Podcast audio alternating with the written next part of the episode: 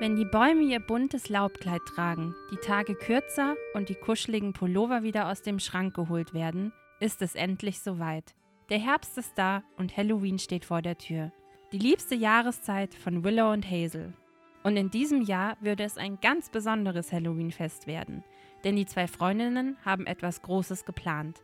Einen schaurigen Abend mit einer Gruseltour, einem gespenstischen Essen und als fulminanten Abschluss eine Lesung mit anschließender Party im Lost Chapter. Die Vorbereitungen liefen auf Hochtouren. Es waren noch zwei Tage, bis das Spektakel stattfinden sollte. Willow war in ihrem Element. Sie hatte die Hoheit über die Dekoration des Lost Chapter übernommen und in den letzten Tagen wohl sämtliche Dekoläden in Edinburgh leer gekauft. Auch wenn Hazel noch nicht so ganz wusste, wie der finale Plan aussah, hatte sie doch volles Vertrauen in das Können ihrer Freundin. Auf der heutigen Tagesordnung standen die Kürbisse. Lesesessel und Tische waren an den Rand gerückt, sodass die immense Anzahl der Kürbisse inmitten des Buchladens Platz hatte. Folie war ausgelegt, das Schnitzwerkzeug vorbereitet. Willow kam aus dem hinteren Teil des Lost Chapters und stellte ihren Laptop auf einen der kleinen Tische. Hazel hatte in der Zwischenzeit zwei große Becher Tee vorbereitet.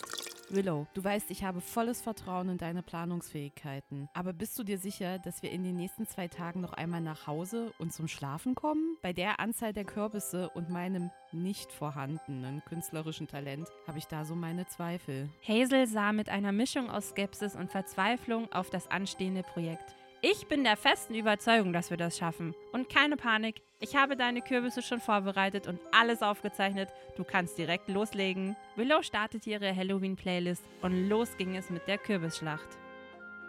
Hallo Freunde des guten Geschmacks und willkommen zu einer weiteren Special-Folge von Falschrum im Schrank. Und wie ihr schon am Intro gemerkt habt, es geht wieder um unsere liebste Jahreszeit. Wie könnte es anders sein? Um die Herbst- und Halloween-Zeit. Und wir haben uns ganz besonders gedacht, zu diesem feierlichen Anlass, an dem wir heute zusammensitzen und euch mit einer weiteren tollen Folge beglücken, reden wir heute über Fantasy-Themen, Märchen, alles Sagenhafte, Fabelhafte, nicht auf dieser Welt existierende, was uns Freude bereitet. Ja, oder was einfach in diese Spooky-Zeit, Cozy-Zeit reinpasst. Und wir starten diesmal, weil wir ja schon eher bei der Stimmung in dieser Jahreszeit sind, mit Filmen und Serien, die wir äh, gerne zu dieser Zeit gucken. Yes. Okay, dann fange ich an mit einem Film, den hatten wir schon ein paar Mal erwähnt, aber ich finde eigentlich ist er wirklich ein Film für diese Jahreszeit, für die dunklere Jahreszeit und ich liebe ihn einfach sehr. Das ist Coraline. Das ist ein Stop-Motion-Film also der ist in einer ganz speziellen Art gemacht, der auf der Buchvorlage von Neil Gaiman basiert. Den hatten wir ja auch schon in der letzten Folge. Und das passt wunderbar in die Zeit rein, denn es ist so, dass die elfjährige Coraline mit ihren Eltern in eine Villa zieht, die zu einem Mehrfamilienhaus mittlerweile umgebaut wurde. Und die ist sehr abgelegen und so ein bisschen runtergekommen und die Eltern von Coraline sind äh, Gärt, äh, Landschaftsgärtner. Stimmt, ja. Genau, die gerade an einem Katalog arbeiten und sehr wenig Zeit für Coraline haben. Und Coraline ist ein sehr fantasievolles Kind. Und man begleitet sie jetzt, wie sie dann ihre Abenteuer da erlebt und irgendwie äh, hat man die ganze Zeit so das Gefühl, irgendwas stimmt da nicht so wirklich und irgendwas ist da faul. Und sie entdeckt dann eines Tages eine Tür, eine kleine Tür in einem Zimmer, durch die sie durchgeht und in eine Parallelwelt kommt. Und diese Welt unterscheidet sich, also man erkennt die Welt daran, dass alle Figuren Knopfaugen haben. Und in dieser Welt sind die ihre Eltern, also alle Figuren, die in ihrer normalen Welt existieren, existieren auch in dieser Parallelwelt, sind aber anders. So auch ihre Eltern, die total aufmerksam sind, ihr sehr viel Zeit schenken und genau das Gegenteil von dem, was gerade in ihrer wirklichen Welt ist. Und sie geht dann immer öfter in diese Welt, weil sie sich da einfach wohler fühlt und äh, weil sie sagt, da ist genau das, was ich eigentlich haben möchte. Und dann merkt man aber immer, also da ist was faul einfach an der ja. Sache. Und äh, das spitzt sich dann halt immer weiter zu und man begleitet dann äh, Coraline dabei, wie sie dieses Abenteuer durchläuft und ja, mehr verraten wir jetzt ja. nicht, weil äh, schaut euch den Film an. Und der Film hat halt so eine düstere Aura, ist aber, also ich finde, der ist nicht so Horror-Horror-mäßig. Nein. Er ist gruselig, auf jeden Fall, aber er ist richtig schön gemacht und ich mag die Story einfach auch total Ja, gern. Und wie total. gesagt, diese Art, diese ähm, äh, 3D-Stop-Motion-Filme, ich finde, die haben auch nochmal so einen gewissen Charme einfach. Total. Ja. Ja, äh, Coraline ist von Leica Studios. Ich glaube, das haben wir auch schon mal erwähnt. Das ist ja so ein ganz, ganz kleines Studio, was Ja. eben nur diese Stop-Motion-Filme Ja. macht. Stimmt, ja. Und das ist schon der Charme, den die haben. Das dauert ja auch sehr, sehr lange, so einen Film zu Ja. machen, weil die Figuren ja per Hand dann von Menschen irgendwie bewegt jed- werden, ja, dann wird jeder es aufgenommen, genau. Das ist ja genauso wie die äh, Wallace äh, and Ja, ja. Gromit oder Shaun the Sharp Filme. Äh, Coraline stammt aus dem Jahr 2009. Ist noch eine interessante Info, weil ich habe gleich noch einen Film aus diesem äh, Studio, der drei Jahre später dann kam. Ja. Also so lange hat es gedauert, bis der nächste Film. Ja, gekommen ist. Gut, dann mach du doch mal weiter mit deinem ersten Film. Ja, ich glaube, wenn wir bei Coraline sind, bleibe ich auch ein bisschen in der gruseligen Richtung. Obwohl ganz so gruselig sind es gar nicht. Ich rede oder ich erzähle euch was von The Adams Family. Die Adams Family ist auch so ein typischer Film, finde ich, für die Jahreszeit. Ist auch schon älter, von 1991 ist der erste Teil. Und ja, im Prinzip sagt der Name des Films schon alles. Man begleitet die Adams Family. Das ist eine morbid skurrile Familie, wie auch immer man es nennen will, die in, auch in so einer Villa, in einem großen Herrenhaus wohnen. Und in dem ersten Teil ist es im Prinzip so, dass Onkel Fester, ein also der Onkel der Familie, genau so, also, oh Gott, wie erkläre ich das am besten? Also, es gibt Onkel Fester, von dem man geglaubt hat, dass er im Bermuda-Dreieck verschollen gegangen ist. Deswegen hat man sehr lange nichts von ihm gehört. Plötzlich taucht dieser verloren geglaubte Onkel aber bei der Familie wieder auf. Und man begleitet quasi die Familie, wie sie sich irgendwie mit dem Onkel Fester da wieder die Familie zusammenkommt, wie auch immer. Und äh, während man das so sieht, kriegt man natürlich aber mit, was bei der Adams Family eigentlich alles ein bisschen anders ist. Ähm, man hat die äh, tolle Morticia mit ihren wundervollen Kleidern oh, und Morticia ähm, Adams. Morticia Ja. Adams ist so cool und halt ihren Mann, das, ich weiß gerade gar nicht, wie heißt denn der? Aber die beiden sind ja ein, ein Herz und eine Seele und tanzen immer Tango und Ja. Spanisch und äh, Verführung pur. Also die beiden sind ein Highlight. Und dann gibt es natürlich noch die zwei Kinder, Wednesday Adams und ihren Bruder. Wednesday mit ihren typischen langen schwarzen Haaren geflochten. Und der Bruder und die beiden quälen sich immer, also im wahrsten Sinne des Wortes. Ich glaube, es gibt eine Szene, wo Wednesday ihren Bruder auf so ein Folterbrett gespannt hat und ihn gerade in alle Richtungen streckt. Dazu muss man sagen, das ist ein Familienfilm. Also alles lustig gemacht. Ich glaube auch gar nicht blutig, sondern wenn dann sehr künstlich, dass man sieht, das ist alles nicht so echt, aber es ist schon sehr skurril. Sie haben auch, ich würde mal sagen, ein Haustier, was die Hand ist. Also einfach eine abgehackte Hand, die dann so auf äh, rummarschiert. Und ich weiß grad gar nicht, ist es sowas wie ein Bediensteter, so das wie so das Frankensteins Monster Mhm. ist. Also es ist sehr lustig und im, im Prinzip, genau geht es in dem ersten Teil drum, dieser Onkel ist wiedergekommen und ähm, ist das denn der Onkel oder nicht? Genau, und es gibt auch noch einen zweiten Teil, das ist dann, ich weiß gar nicht, wie der auf Deutsch heißt, Family Values heißt er auf Englisch. Da geht dann die Geschichte ein bisschen weiter und es geht darum, dass sie ein Baby bekommen. Das ist der Teil, den ich kenne, mit der transsilvanischen Blitzschwangerschaft. Ja, Das ist großartig. Ja, das ist sehr, das ist ein lustiger Ja. Teil, ja. Genau, das sind die zwei Adams Family Filme. Ich, ich liebe sie. Die haben auch so ihren ganz eigenen Charme, weil die auch sehr dunkel sind und alles schwarz, weiß, grau und dann so rot und ja, ich liebe es einfach. Und halt aus den 90er Jahren, also auch ein bisschen trashig mittlerweile, aber halt richtig cool. Ja, aber es gibt, es gibt ja diese Filme, wie gesagt, man, muss, man müsste sich eigentlich mal sehr viel wieder anschauen, um Ja. zu sehen, okay, was bleibt noch cool und was ist wirklich dann Trash, Trash, Trash. Ja. Also, Und ich würde sagen, die Adams Family bleibt cool. ja, würde ich, würde ich auch definitiv sagen. Ja. Gut, dann kommen wir zum nächsten Film und der ist auch, wie gesagt, aus diesem Leica-Studio, ist auch wieder ein 3D-Stop-Motion-Film und das ist Paranorman. Der kam dann 2012, also drei Jahre lang. Ich weiß gar nicht, wie lange die daran gearbeitet haben, aber drei Jahre zu, zuvor war ja Coraline dann rausgekommen. Und Die Handlung spielt in einer kleinen Stadt in Massachusetts und Hauptprotagonist ist Norman Babcock, ein elfjähriger Junge. Und Norman hat eine ganz besondere Fähigkeit, der kann mit den Toten sprechen. Und das glaubt ihm aber keiner und er wird deswegen auch gehänselt und verspottet. Und es ist so, dass seine Fähigkeiten zunehmen. Also er kriegt dann immer wieder Visionen von äh, Toten. Also er wird dann zum Beispiel in eine Jagd hineingeschmissen, wo er dann von Zombies verfolgt wird, die ihn äh, mhm. töten wollen und so. Das nimmt immer wieder zu und das hat einen besonderen Grund, den erfährt man dann auch in dem Film und das ist, das ist so der Beweggrund. Das ist eine so Haupthandlung und darum kriegt er dann, verstärkt sich seine Gabe und man begleitet dann Norman auf diesem Abenteuer und der versucht dann das Rätsel zu lösen und das ist auch total süß gemacht. Der ist ein bisschen farbenfreudiger wie Coraline aber trotzdem hat er so seine dunklen Momente und dieses Zombie-Thema passt halt perfekt zu Halloween. Also der ja. kam auch, glaube ich, um die Zeit äh, dann in die Kinos und ich fand den total super. Ich, ich habe Paranormal noch nicht gesehen. Ich habe die anderen Filme, glaube ich, schon alle ja. gesehen. Obwohl, nee, einen älteren habe ich von denen noch nicht gesehen. Aber Paranormal steht auch noch auf der Liste. Schau, also ich mochte ihn total gern und der passt absolut in die Zeit und, und Norman ist halt ein total cooler Cooler okay. Typ, total coole Hauptfigur. Ja, cool.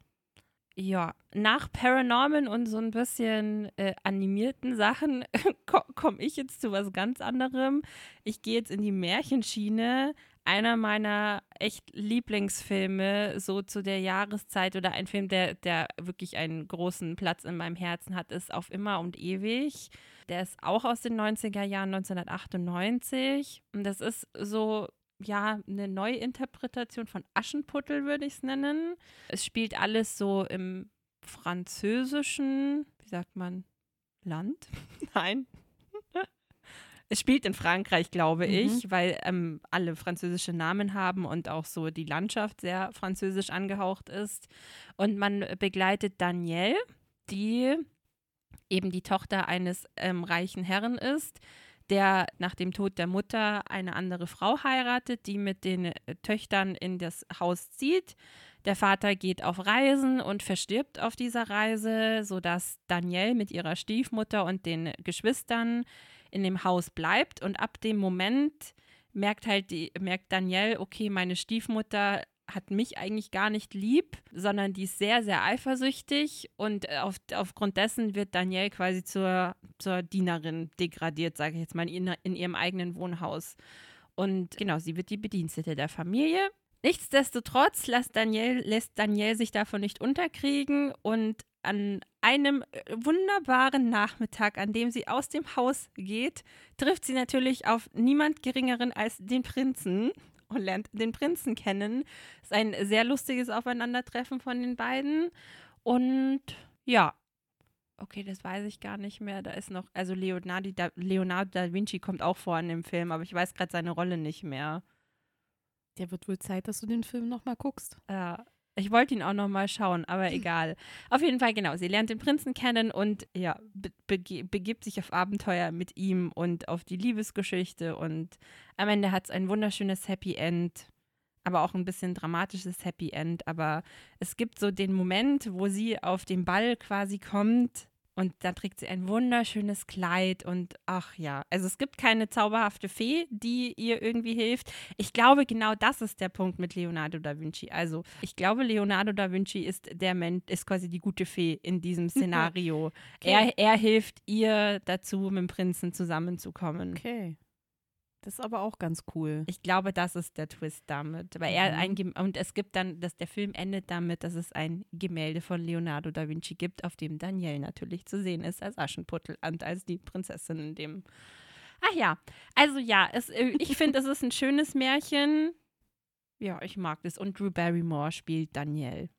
Und oh, Angelica Houston ist die Mutter. Morticia Adams. Ah ja, boah, sind wir wieder sehr on-brand in dieser ja. Folge. ja. Und total ungeplant. Mhm. Ja, also äh, was Romantisches für zwischendrin und mal kein Animationsfilm, das ist auch ganz gut, weil bei mir bleiben wir erstmal bei den Animationsfilmen. für mich der nächste Film, der vielleicht thematisch erstmal nicht so herbstlich wirkt, aber ich finde diese Farbgebung von dem Film ist einfach für mich komplett Herbst und Ja. ich liebe, ich liebe wirklich diesen Film. Und zwar ist das der Lorax. Das ist ja ein Film, der auf äh, einer Geschichte von Dr. Seuss basiert. Und da bin ich nicht von allen Fan. Da sind ja schon ein paar verfilmt worden, aber ich finde, der Lorax, der sticht so raus, weil der ist einfach so bunt. Der Lorax an sich, die Figur ist ja orange. Ja, Und diese ganzen Bäume. Bäume, ja, die sind auch so rot. Und also Ja. wenn man in dieses äh, Tal reinkommt, das ist total super. Der Film fängt aber damit an, dass man eine Stadt äh, kennenlernt, Thneedville. Das ist auch so ein, das ist auch so ein Name. Eieiei. Und äh, man lernt die zwölfjährige Ted kennen, die in dieser Stadt lebt und immer auf einem kleinen Roller unterwegs ist. Und in dieser Stadt besteht alles aus Plastik. Also es gibt keine Bäume mehr. Diese Stadt ist auch, hat eine Stadtmauer, über die man nicht drüber äh, gucken kann und keiner verlässt diese Stadt und es wird frische Luft in Plastikflaschen verkauft. Also ist eigentlich auch aktuelles Thema. Und es geht so eine Geschichte rum, dass außerhalb dieser Stadt äh, jemand lebt, der die Welt noch kennt, bevor alles äh, zubetoniert war und bevor, und die bevor Klasse- man für Luft zahlen musste, genau. Was eigentlich auch gar kein Zustand äh, mehr ist. Und die, dieser jemand soll also helfen können, wieder äh, zur Vergangenheit quasi zurückzukommen, also zum alten Zustand. Und Ted macht sich halt auf die Suche nach dieser Person und findet sie dann auch und äh, verlässt dadurch die Stadt. Und man fährt durch total kahle, brache Landschaft, wo alles grau ist, ja, und da mittendrin steht ein Haus, wo dann halt dieser einsame Kauz lebt, der seine Geschichte erzählt und auch die Geschichte, wie Thneedville entstanden ist und dass er auch daran mit Schuld hat und äh, was der Lorax eigentlich ist.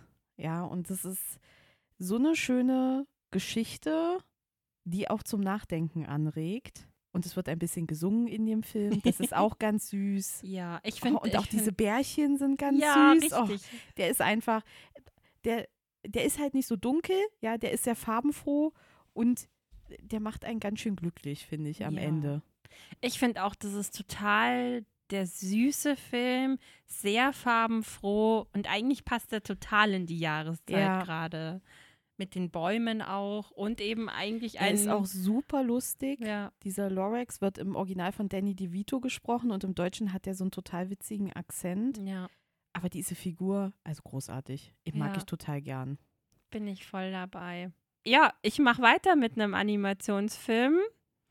Und zwar ist einer meiner Favoriten Drachenzähmen leicht gemacht. Das ist ein Film von 2010.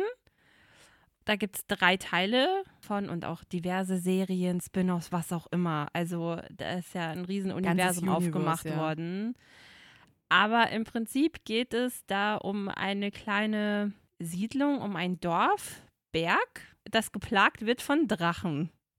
Und die Aufgabe von den Männern in diesem Dorf ist es, diese Drachen zu jagen, weil die kommen dahin, zerstören die Häuser, essen das Essen auf und geht ja nicht. Das sind, es ist eine Plage. Sie sehen alle so, bis auf Hi- Hicks.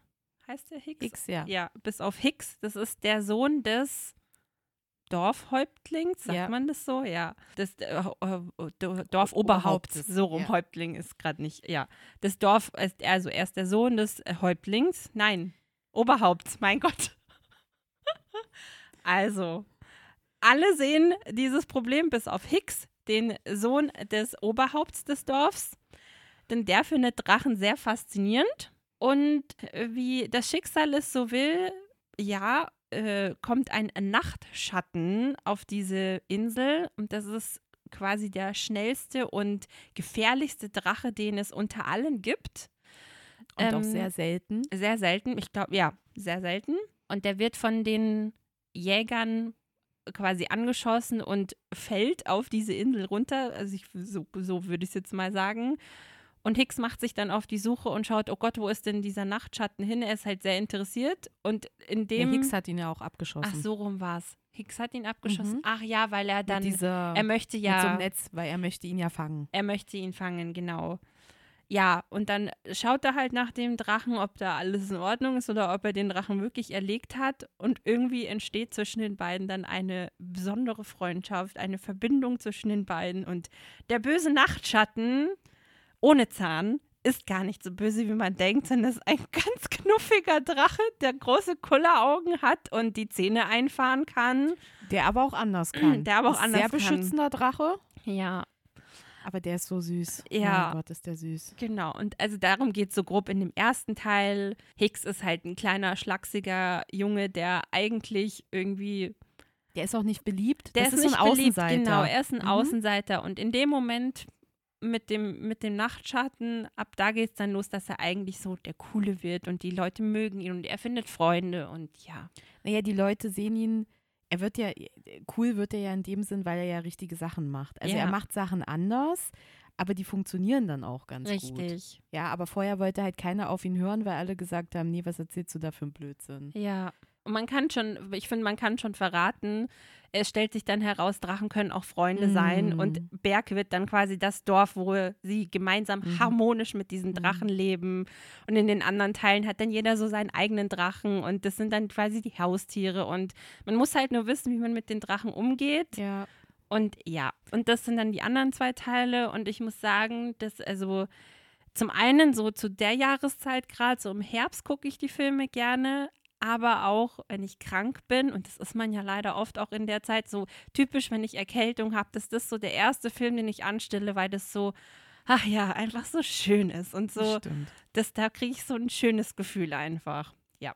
Wenn wir jetzt bei Animationsfilmen immer noch sind, ich glaube, das ist auch so die Zeit der Animationsfilme, es kommen auch viele irgendwie in dieser Zeit raus, dürfen wir eigentlich den für, sage ich mal, die Halloween-Zeit typischsten Film nicht vergessen. Und zwar ist das Hotel Transsilvanien. Ja. Ist ja mittlerweile auch eine Filmreihe, die aus vier Teilen mit ja, mittlerweile besteht. Der vierte ist ja direkt auf den Streamingdienst gekommen.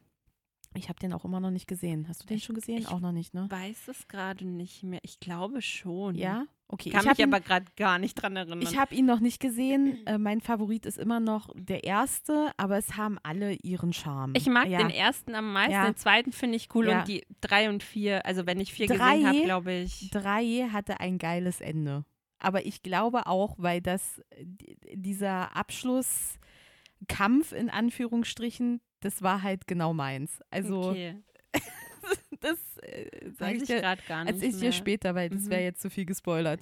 Worum geht es in Hotel Transsilvanien? Es geht um ein Hotel in Transsilvanien, was von Dracu, Dracula betrieben wird, in dem Monster Urlaub machen und sich vor Menschen schützen, weil es ist ganz schön anstrengend, ein Monster zu sein. Und Menschen machen ihnen Angst. Draco hat seine Frau verloren und hat sich deswegen komplett zurückgezogen. Er hat aber eine wundervolle Tochter, die jetzt halt erwachsen wird und gerne die Welt sehen möchte. Und da hat er so ein bisschen Angst, äh, sie zu verlieren und versucht, sie so festzuhalten. Und er hat, Freu er hat einen Werwolf als Freund, er hat so ein Schleimmonster, die Mumie und einen Unsichtbaren, das ist so die Gang. Und dann erzählt es halt die Geschichte, wie ein Mensch sich in dieses Hotel verirrt. Und nun Ah, ja. alle auch totale Panik schieben, weil er ist ein Mensch, ja, und der ist aber total cool und ähm, ist, seine Tochter verliebt sich halt in ihn. Ja. Und sie versuchen das dann zu verhindern und das ist so die Geschichte. Aber diese Figuren, die sind so süß. Das ja. Ich finde es halt aber auch so süß, wie Dracula dann immer so, Ja. so süß wird, wenn es um Mavis geht. Ja, und Mavis so, ist das ist Tochter, meine genau. Tochter und oh, ich beschütze sie. ist, oh, d- der geht einem auch so ein bisschen das Herz auf. Ja. Weil die sind alle überhaupt nicht gruselig, die Monster. Nein. So gar nicht. Ja. Ich ja, ich, den. ja, ich finde auch, jetzt, das ist ein wenn sehr wir darüber reden, ja, Film. wenn wir darüber reden, musste ich eigentlich den auch mal wieder gucken. ja, voll. Ah, und äh, das war halt auch mal was anderes. Das war so Ja. was Neueres. Ja, voll. Darum ist der erste auch was Besonderes. ja, total. Das ist echt, das sind, das sind coole Filme.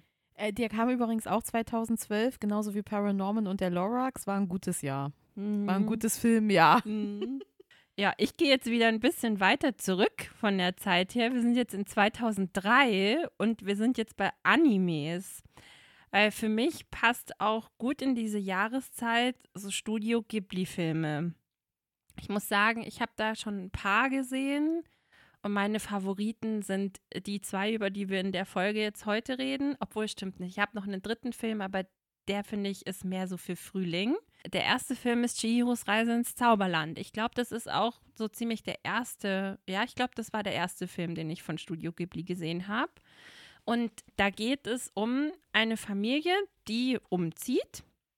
Und auf dem Weg, quasi beim Umzug ins neue Haus, kommen sie vom Weg ab. Genau. Und parken dann irgendwo und versuchen so ein bisschen die Gegend auszukundschaften. Chihiro ist ein Einzelkind, sie ist mit ihren zwei Eltern unterwegs und ist sehr, sehr traurig und sehr, ja, einfach nicht begeistert von diesem Umzug, weil sie möchte das nicht, weil dann hat sie ja ihre Freundin nicht mehr und sie ziehen jetzt um, das findet sie alles doof ist ein sehr bockiges Kind, ein sehr zickiges Kind, sehr aufmüpfig. Genau. Und dann machen die Eltern und sie sich eben so in der Landschaft da auf die er Erkundungstour, würde ich es jetzt mal nennen. Und sie kommen in etwas, was die Eltern als einen abgelegenen Freizeitpark betiteln. Also man weiß nicht so ganz, was das ist. Genau, und folgen dem Duft von köstlichem Essen bis sie dann an einen Stand kommen, wo dieses Essen ist und die Eltern anfangen davon zu essen. Chihiro macht sich dann auf die weiteren, weiteren Weg und schaut noch ein bisschen rum. Und als sie dann zurückgeht, um nach ihren Eltern zu gucken, sind die Eltern plötzlich Schweine geworden. Und das, damit ist sie quasi so auf sich alleine gestellt und die, dieser Freizeitpark verwandelt sich in das, was es eigentlich ist. Denn es ist ein Ort, an dem Geister und Seelen, also Spirits ist es, ja, also es sind doch Geister und Seelen, hinkommen und dort quasi sich vergnügen können. Und ähm, das Hauptding ist nicht dieser Freizeitpark, das ist so das Drumrum, sondern es ist ein Badehaus, in das die Geister gehen, um zu entspannen. Und Chihiro ist natürlich verzweifelt, ist da und weiß nicht, was sie machen soll. Ihre Eltern sind quasi weg. Oh Gott, was tut sie jetzt? Und dort, da trifft sie dann den jungen Haku, der ihr hilft und sagt, was sie tun kann, damit sie hier rauskommt, denn sie muss sich hüten vor der Hexe Yubaba.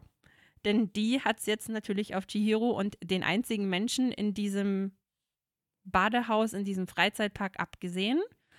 Genau, und dann begleitet man eben Chihiros Reise im Zauberland, wie es genannt wird, und wie sie jetzt versucht, alles zu tun, damit sie quasi ihre Eltern wiederfindet, ihre Eltern wieder befreit von diesem Fluch, würde ich es jetzt mal nennen.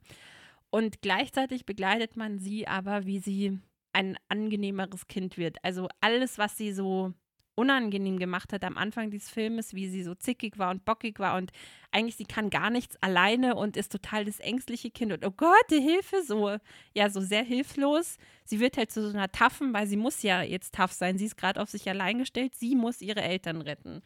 Und ja, es ist ein sehr fantastischer Film. Man hat viel mit äh, diversen Figuren und lustigen Sachen äh, da zu tun. Und Haku stellt sich als ein wunderschöner Drache heraus, der dann in der Gegend rumfliegen kann. Also es ist ein schöner Film.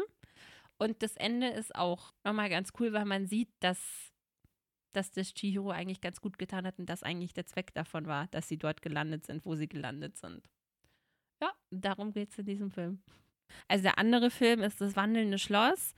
Da habe ich aber auch, oder da, da gibt es auch ein Buch zu. Das heißt, da würde ich dann nachher, wenn wir bei schönen Büchern sind, nochmal weiter was erzählen. Uhu. Nach diesen Filmen für die Zeit haben wir uns auch noch ein paar Gedanken über Serien gemacht. Von denen hat man ja bekanntlich ein bisschen länger etwas. Und ich würde mit Good Omens starten. Es ist eine Comedy-Serie, die in Kooperation zwischen der BBC und den Amazon Studios entstanden ist und auf der Vorlage des gleichnamigen Fantasy-Romans von Terry Pratchett und Neil Gaiman basiert. Mhm. Man merkt, Neil Gaiman zieht sich durch. Und die Hauptrollen spielen Michael Sheen und David Tennant in der Serie. Und wer Terry Pratchett kennt, Terry Pratchett ist ja ein bisschen, sag ich mal, abgedrehtere Fantasy. Mhm. Also der ist schon wirklich sehr fantasievoll.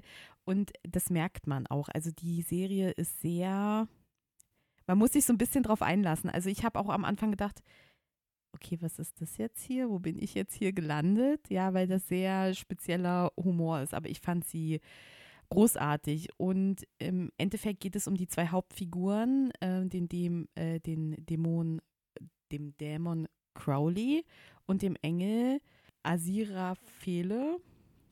Raffi wird ja einfach auch nur genannt, ja. Also äh, lass uns dabei bleiben. David Tennant spielt den äh, Dämon und der Engel wird von Michael Sheen gespielt.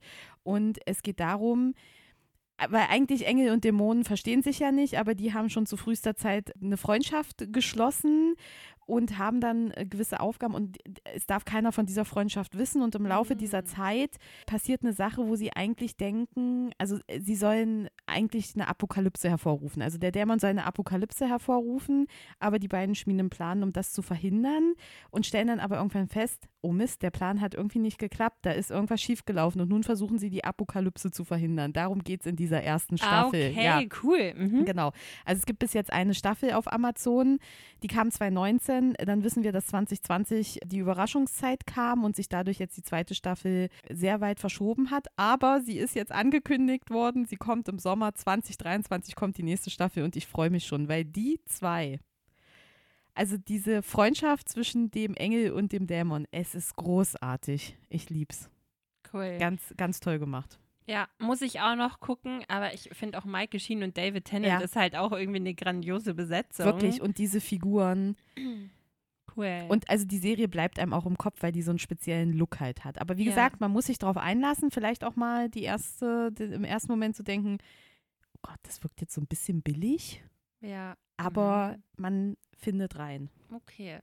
Ja, cool. Ich habe tatsächlich nur eine Serie, zu der ich was erzählen kann. Und ich bleibe mir wieder treu. Ich erzähle von dem K-Drama. Äh, Hotel de Luna heißt die Serie. Und ist auch wirklich passend für diese Jahreszeit, denn es geht in dieser Serie um ein Hotel, in dem die Geister von, äh, oder Seelen von Menschen quasi absteigen nach ihrem Tod. Also quasi bevor sie in den Himmel oder in die Hölle kommen, können sie auf ihrem letzten Weg dorthin noch einmal einen Abstecher machen in dem Hotel und sich nochmal verwöhnen lassen, sich nochmal gut gehen lassen oder nochmal so ihren letzten Wunsch sich erfüllen lassen.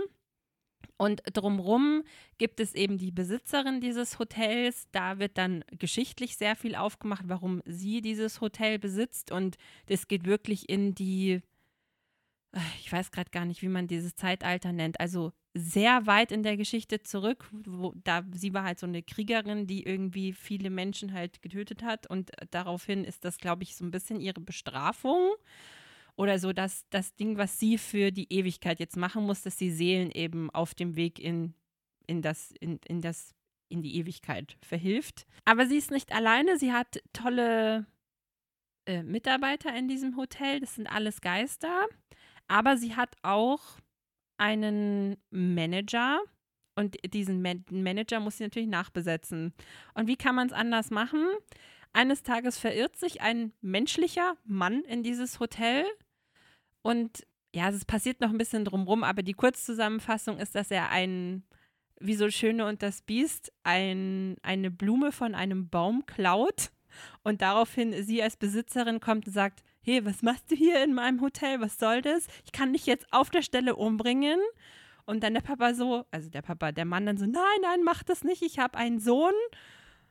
Bitte, bitte, lass mich weiterleben. Daraufhin gehen sie quasi einen Pakt ein und er verscherbelt seinen Sohn dafür, dass er leben kann. Und wenn der Sohn volljährig ist, muss er als Manager in dieses Hotel kommen und dort arbeiten. Und das ist so die Geschichte, um was es dann geht, dass sie halt als Besitzerin, der Hotelmanager und wie sie beide äh, den Seelen helfen. Und in jeder Folge geht es so ein bisschen um eine Seele. Es ist irgendwie sehr unterhaltsam, aber auch sehr skurril, weil da die diversen schrägen Tode und Morde vorkommen und blaue Menschen, die in diesem Hotel sind.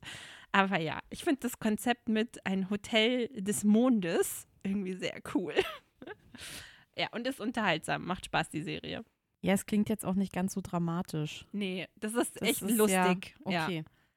Ja, bin Aber also es ist in dem Sinne dramatisch, dass diese Hotelbesitzerin natürlich top gestylt, immer mit den mega High Heels und Wallekleidern dann irgendwie rumläuft und keine Ahnung, irgendwen bestraft und irgendwie einen Bogen in Ja, aber ich meine ich mein so, so dramatisch auf äh, Liebe? Ja, genau. Ich glaube, das kommt so ein bisschen, aber es fließt nur so nebenbei ja, dann ist, mit rein. dann ist es ja ganz angenehm. Ja. Ja. Okay, dann schließe ich doch äh, diesen Teil mit einer, sagen wir mal, etwas düstereren Fantasy-Serie, wo ich auch sehr gehypt auf die zweite Staffel bin, die auch durch die Überraschungszeit sich nach hinten verschoben hat und immer noch nicht so richtig mhm. angekündigt ist. Aber sie haben eigentlich schon angefangen, die zweite Staffel zu drehen. Und zwar ist das Carnival Row. Mhm. Mhm, mhm. mit Orlando Bloom und Cara Delevingne in den Hauptrollen. Ist, glaube ich, auch ein Amazon Original. Mhm. Also wird bei uns auf jeden Fall auf Amazon ausgestrahlt. Und äh, also es beschreibt eigentlich, äh, es ist die Handlung eines Kriminalfilms mit Fantasy-Elementen in einem äh, Viktor viktorianischen Zeitalter mit Steampunk-Elementen. Also, was braucht man eigentlich mehr für diese Mischung. Jahreszeit, ja? Und zwar es spielt die Handlung in The Burg. The Burg ist ein Stadtstaat, der einen Krieg gegen den Pakt führt. Und der Pakt jagt Fantasy, äh, also Fantasy-Kreaturen, ja, Elfen, Zwerge, was auch immer da ist. Und der Krieg findet nicht direkt in äh, The Burg statt, sondern außerhalb von The Burg und die ganzen Kreaturen, die auf der Flucht sind, fliehen halt nach Burg. Und da gibt es ein Viertel, was Carnival Row heißt, wo alle nicht menschlichen, menschlichen, nicht menschlichen, nicht menschlichen Kreaturen, nicht menschlichen Wesen wohnen, leben, weil sie, sie werden auch so ein bisschen ausgegrenzt von den Bürgern. Und es finden halt Morde an den äh, Fantasiewesen das klingt irgendwie auch falsch, aber nee. ne, an den Fantasiewesen statt und äh, Rycroft Phalostrate, ist auch, er wird einfach nur Philo genannt, der wird von Orlando Bloom gespielt, versucht diese Morde aufzuklären, womit er auch so ein bisschen alleine dasteht, weil es eigentlich keinen besonders interessiert, äh, ob das jetzt aufgeklärt wird oder mhm. nicht. Und die ganze Geschichte dreht sich so um ihn, um seine Vergangenheit. Da gibt es auch ein großes Geheimnis und äh, dies ist wirklich sehr düster, aber richtig gut gemacht. Ich fand es super spannend, diese ganze Welt, wie die dargestellt wird. Richtig gut und die Staffel endet mit so einem richtigen Cliffhanger, wo du denkst, okay, ich möchte eigentlich jetzt gleich wissen, wie es weitergeht. Ja, ist aber halt nicht. Wir müssen mhm. noch warten. Aber ich finde, die passt richtig gut zu so dunkleren Tagen. Ja. Wo es auch vielleicht so neblig draußen ist. Ja, ja. Also kann ich wirklich empfehlen, hat sehr viel Spaß gemacht. Ich überlege gerade, ob ich tatsächlich schon eine Folge davon gesehen habe. Ich glaube ja. Und ich habe dann nur aufgehört zu gucken. Aber ich finde das Konzept irgendwie cool. Ich finde auch das Visuelle super interessant. Ja. Das ist halt düster, auch, aber auch also diese, du erkennst diese Serie, oh, ja. wenn du nicht weißt, also wenn du ja. einfach, sagen wir mal, draufseppen würdest, ähm, würdest du sie erkennen. Sie hat so einen ganz speziellen Look, eine ganz spezielle Optik. Ja. Ich mag es. Also es ist auch, ich, ich habe sowas in der Art auch noch nicht gesehen. Also mhm. sie hat so ein Alleinstellungsmerkmal. Ja, absolut. Richtig gut. Und es ist ja auch, die ist, glaube ich, noch nicht mal veröffentlicht worden, die Serie, oder sie war einen Tag draußen und sie haben sofort eine zweite Staffel angekündigt. Mhm. Also sie war auch super erfolgreich ja, ja. von den Klickzahlen.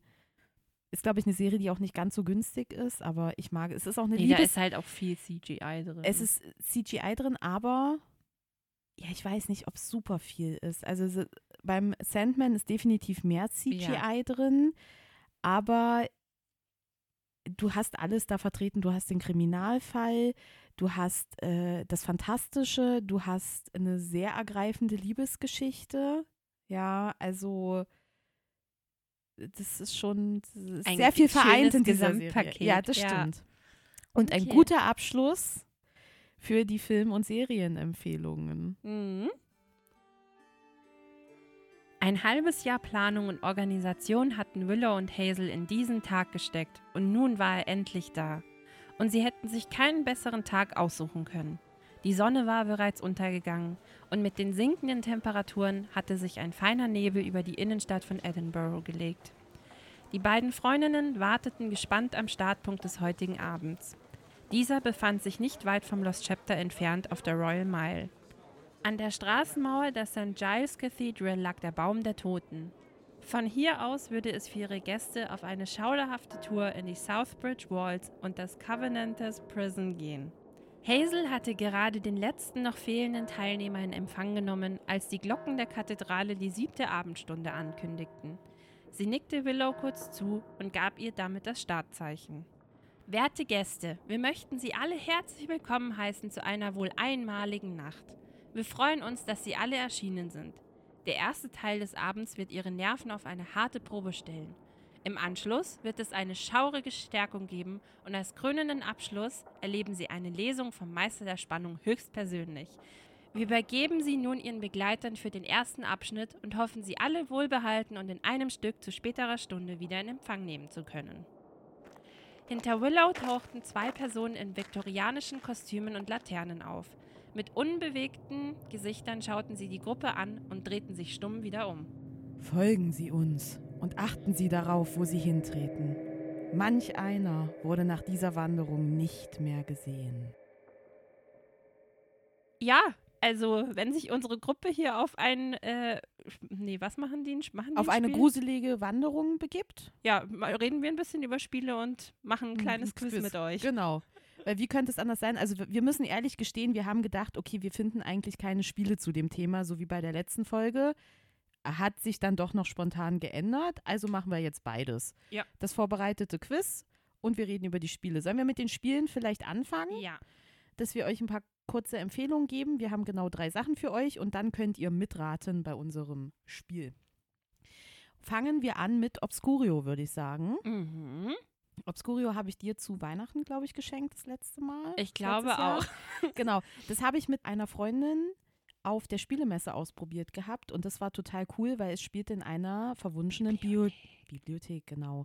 Und das ist ein kooperatives Spiel, also am besten spielt man es, man kann es auch zu zweit und zu dritt spielen, aber eigentlich mehr Spaß macht es, wenn man zu viert, fünft oder sechst ist. Ja. Und es ist so, dass man aus dieser verwunschenen Bibliothek ausbrechen muss.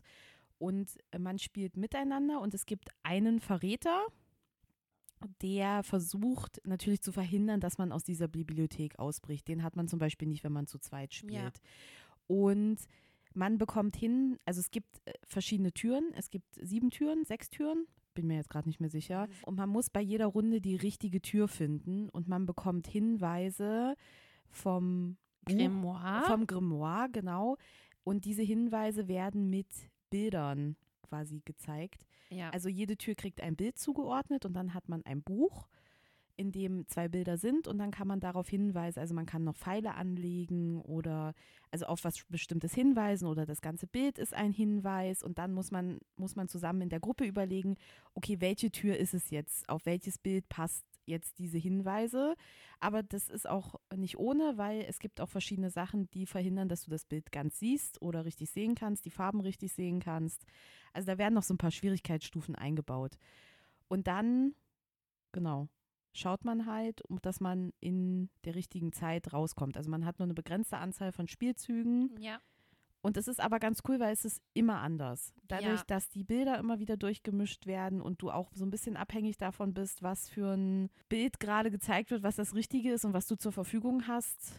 Und ich finde aber eigentlich auch noch viel mehr ist es, ob du mit der Person, die das Grimoire Ja. spielt, irgendwie gleich tickst. Ja. Weil du ja auch diese hin, also man sucht quasi als das Ja. Grimoire aus, was sind denn die Hinweise, die ich jetzt für die richtige Tür gebe. Ja. Und das kann alles sein. Ist es jetzt die Farbe, die ich meine? Ist es das Gesamtbild? Ist es, keine Ahnung, der eine Baum, den man da hinten Ja. sieht? Und man muss schon so ein bisschen ähnlich ticken, sonst checkt man halt nicht, was die Person Ja. gemeint hat. Und du kennst es ja nicht. Wir haben es damals auf der Spielemesse mit Verräter gespielt und ich war der Verräter. Und das ist ja auch nochmal fies, Ja. weil ich eine Karte zusätzlich aussuchen darf, die dem dann zum Beispiel sehr ähnlich ist. Ja, Mhm. oder man muss als Verräter dagegen agieren, aber so, dass eigentlich die anderen nicht checken, dass du der Verräter Ja, bist. ja. Also das ist schon sehr schwierig. Die anderen wussten sofort, dass ich der Verräter bin. Also bei mir funktioniert das nicht so gut. Aber das hat schon Spaß gemacht. ja. Ja.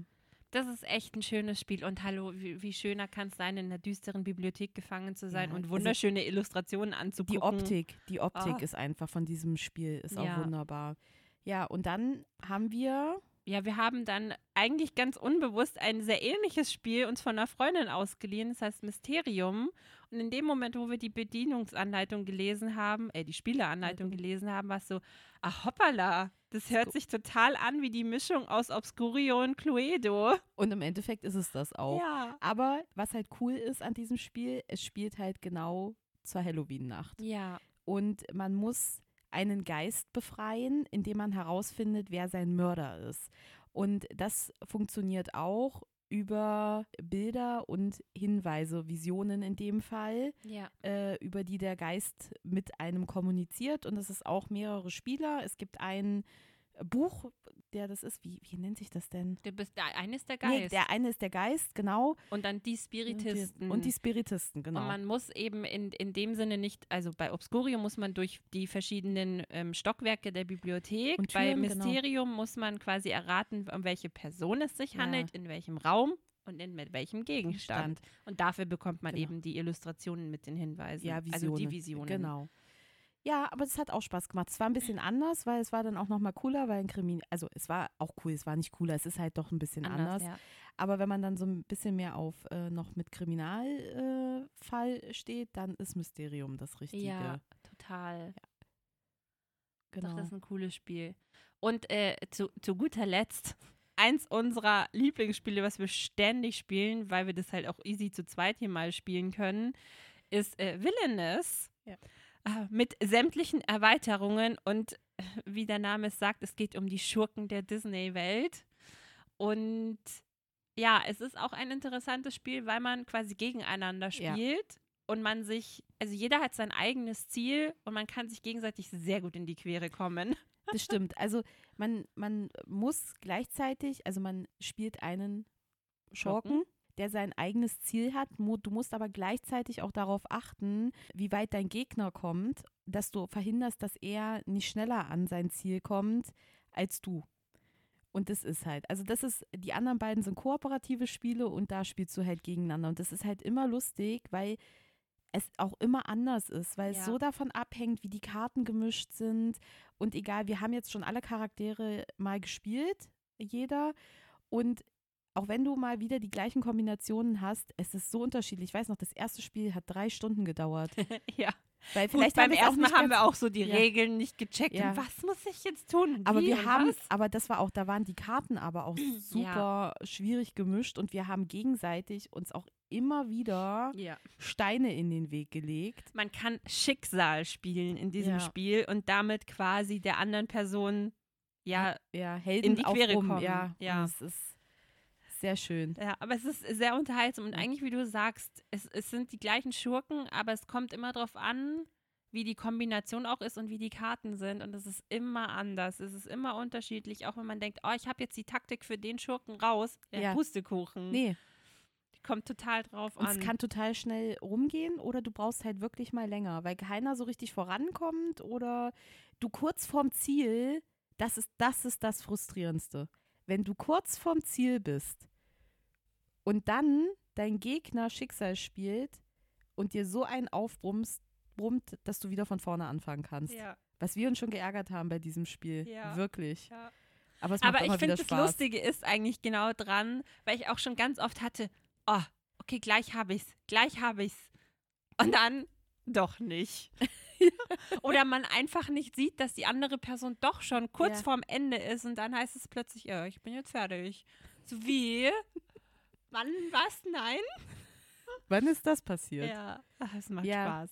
Und das ist, ich bin eigentlich, also ich bin kein Mensch, der viel so auf Strategie und irgendwie gegen die anderen, aber bei dem Spiel macht es richtig Spaß, böse zu sein und extra fies zu sein und Es so. ist ja, das ist ja schon die Prämisse Ja. von diesem Ja. ähm, Spiel. Und man muss ja auch sagen, ich finde, als Kind war man natürlich immer auf der Seite der Guten. Aber ich finde, je älter man wird, desto mehr lernt man auch die Bösewichte irgendwie ja. zu schätzen und man liebt sie irgendwie. Ich werde auch immer, also es war die, es ist die perfekte Zeit, wenn ihr auf die Schurken im, im Disney-Universe steht, dann müsst ihr zur Herbstzeit ins Disneyland fahren, weil das ist, da werden die ähm, Schurken gefeiert und alles steht unter dem Motto und das ist einfach großartig. Ja, total. Dann kommen wir von den Spieleempfehlungen, Brettspieleempfehlungen, doch zu unserem interaktiven Quiz, wo ihr gerne mitraten könnt. Und zwar ist es so, dass wir uns jeweils fünf Märchen und fünf Fantasy-Geschichten rausgesucht haben und hier den ersten Satz oder vielleicht auch den ersten Absatz, je nachdem, wie aussagekräftig der ist, vorlesen werden und das der, also die andere Person, das Gegenüber, muss dann erraten, welches Märchen oder welches Buch es ist. Und es wird euch wahrscheinlich bekannt vorkommen, weil in der letzten Folge haben wir ja über die Blub, blub, blub, blub, blub, blub, blub, blub, über die Book Blind Dates gesprochen, wo man ja auch nur den ersten Satz hat und dann entscheiden muss, interessiert es mich oder interessiert es mich nicht. Und dann haben wir gedacht, hey, Lass uns das doch mal ausprobieren, wie das Vor so ist. Vor allem, nachdem wir ja so ein bisschen dieses Ratespiel eh schon draus gemacht ja. haben, dass wir immer herausfinden wollen, was die Bücher sind. Also machen wir das ja, jetzt mal. Aber jetzt, mit kannst du, jetzt kannst du nicht googeln. Ja, nee. Sollen wir, mit, sollen wir mit den Märchen anfangen? ja, lass mit den Märchen starten. Okay. Du oder ich? Ich lese zuerst vor. Es war einmal ein kleines süßes Mädchen, das hatte jedermann lieb, der sie nur ansah. Am allerliebsten aber ihre Großmutter. Die wusste gar nicht, was sie alles dem Kinde geben sollte. Ich weiß es. Mhm. Rotkäppchen? Ding, ding, ding. Ding, ding, ding, ding, ding, ding, ding, Ey, apropos, wenn wir hier schon wieder so auf Quiz sind, was ist wieder das Deal, der Deal, wer, wer gewinnt? Ja, ein Buch. Na, so wie Okay. immer, oder? Gut, also eins. Dann kommen wir jetzt zu deinem ersten Märchen. Mhm. Es war einmal eine Frau, die sich in ein ganz kleines Kind. Es war einmal eine Frau, die sich ein ganz kleines Kind sehr wünschte, aber sie wusste nicht, woher sie es nehmen sollte. Da ging sie zu einer alten Hexe und sagte zu ihr: Ich möchte so herzlich gern ein kleines Kind haben. Kannst du mir nicht sagen, wo ich das bekommen kann? Däumelina! Richtig! Soll ich mir was sagen? Bei der Recherche ist mir erstmal aufgefallen, wie lang Sätze sein können im Deutschen. Ja, das waren jetzt mehrere Sätze. Das war der erste Absatz. Echt krass. Nee, bei mir war das ein Satz, den ich dir Ah, vorgelesen okay. habe. Ich Also hab- mit okay. Kommas. Okay, dann äh, hast du jetzt den ersten Absatz bekommen, aber das ist ja Okay. auch alles nicht so schlimm. Na, ich hätte es auch ehrlicherweise nach sie, eine Frau, die ein Kind sich Okay, wünschte. Dann achten wir jetzt darauf. Also ein Satz. Ja, ich habe auch immer nur, ach so, ja, kommt drauf an. Also ich habe eigentlich immer nur einen Satz, außer bei ein oder zwei, glaube ich, wo halt der erste Satz wirklich gar nichts sagt. So ein bisschen muss es ja schon Ja. was sagen. Okay. Ach so, ich bin ja dran. Märchen Nummer zwei. Namen kannst du auch piepsen. Na, ach so, es gibt keine Namen. Okay. Weit draußen im Meere ist das Wasser so blau wie die Blätter der schönsten Kornblume. Blume. Blune.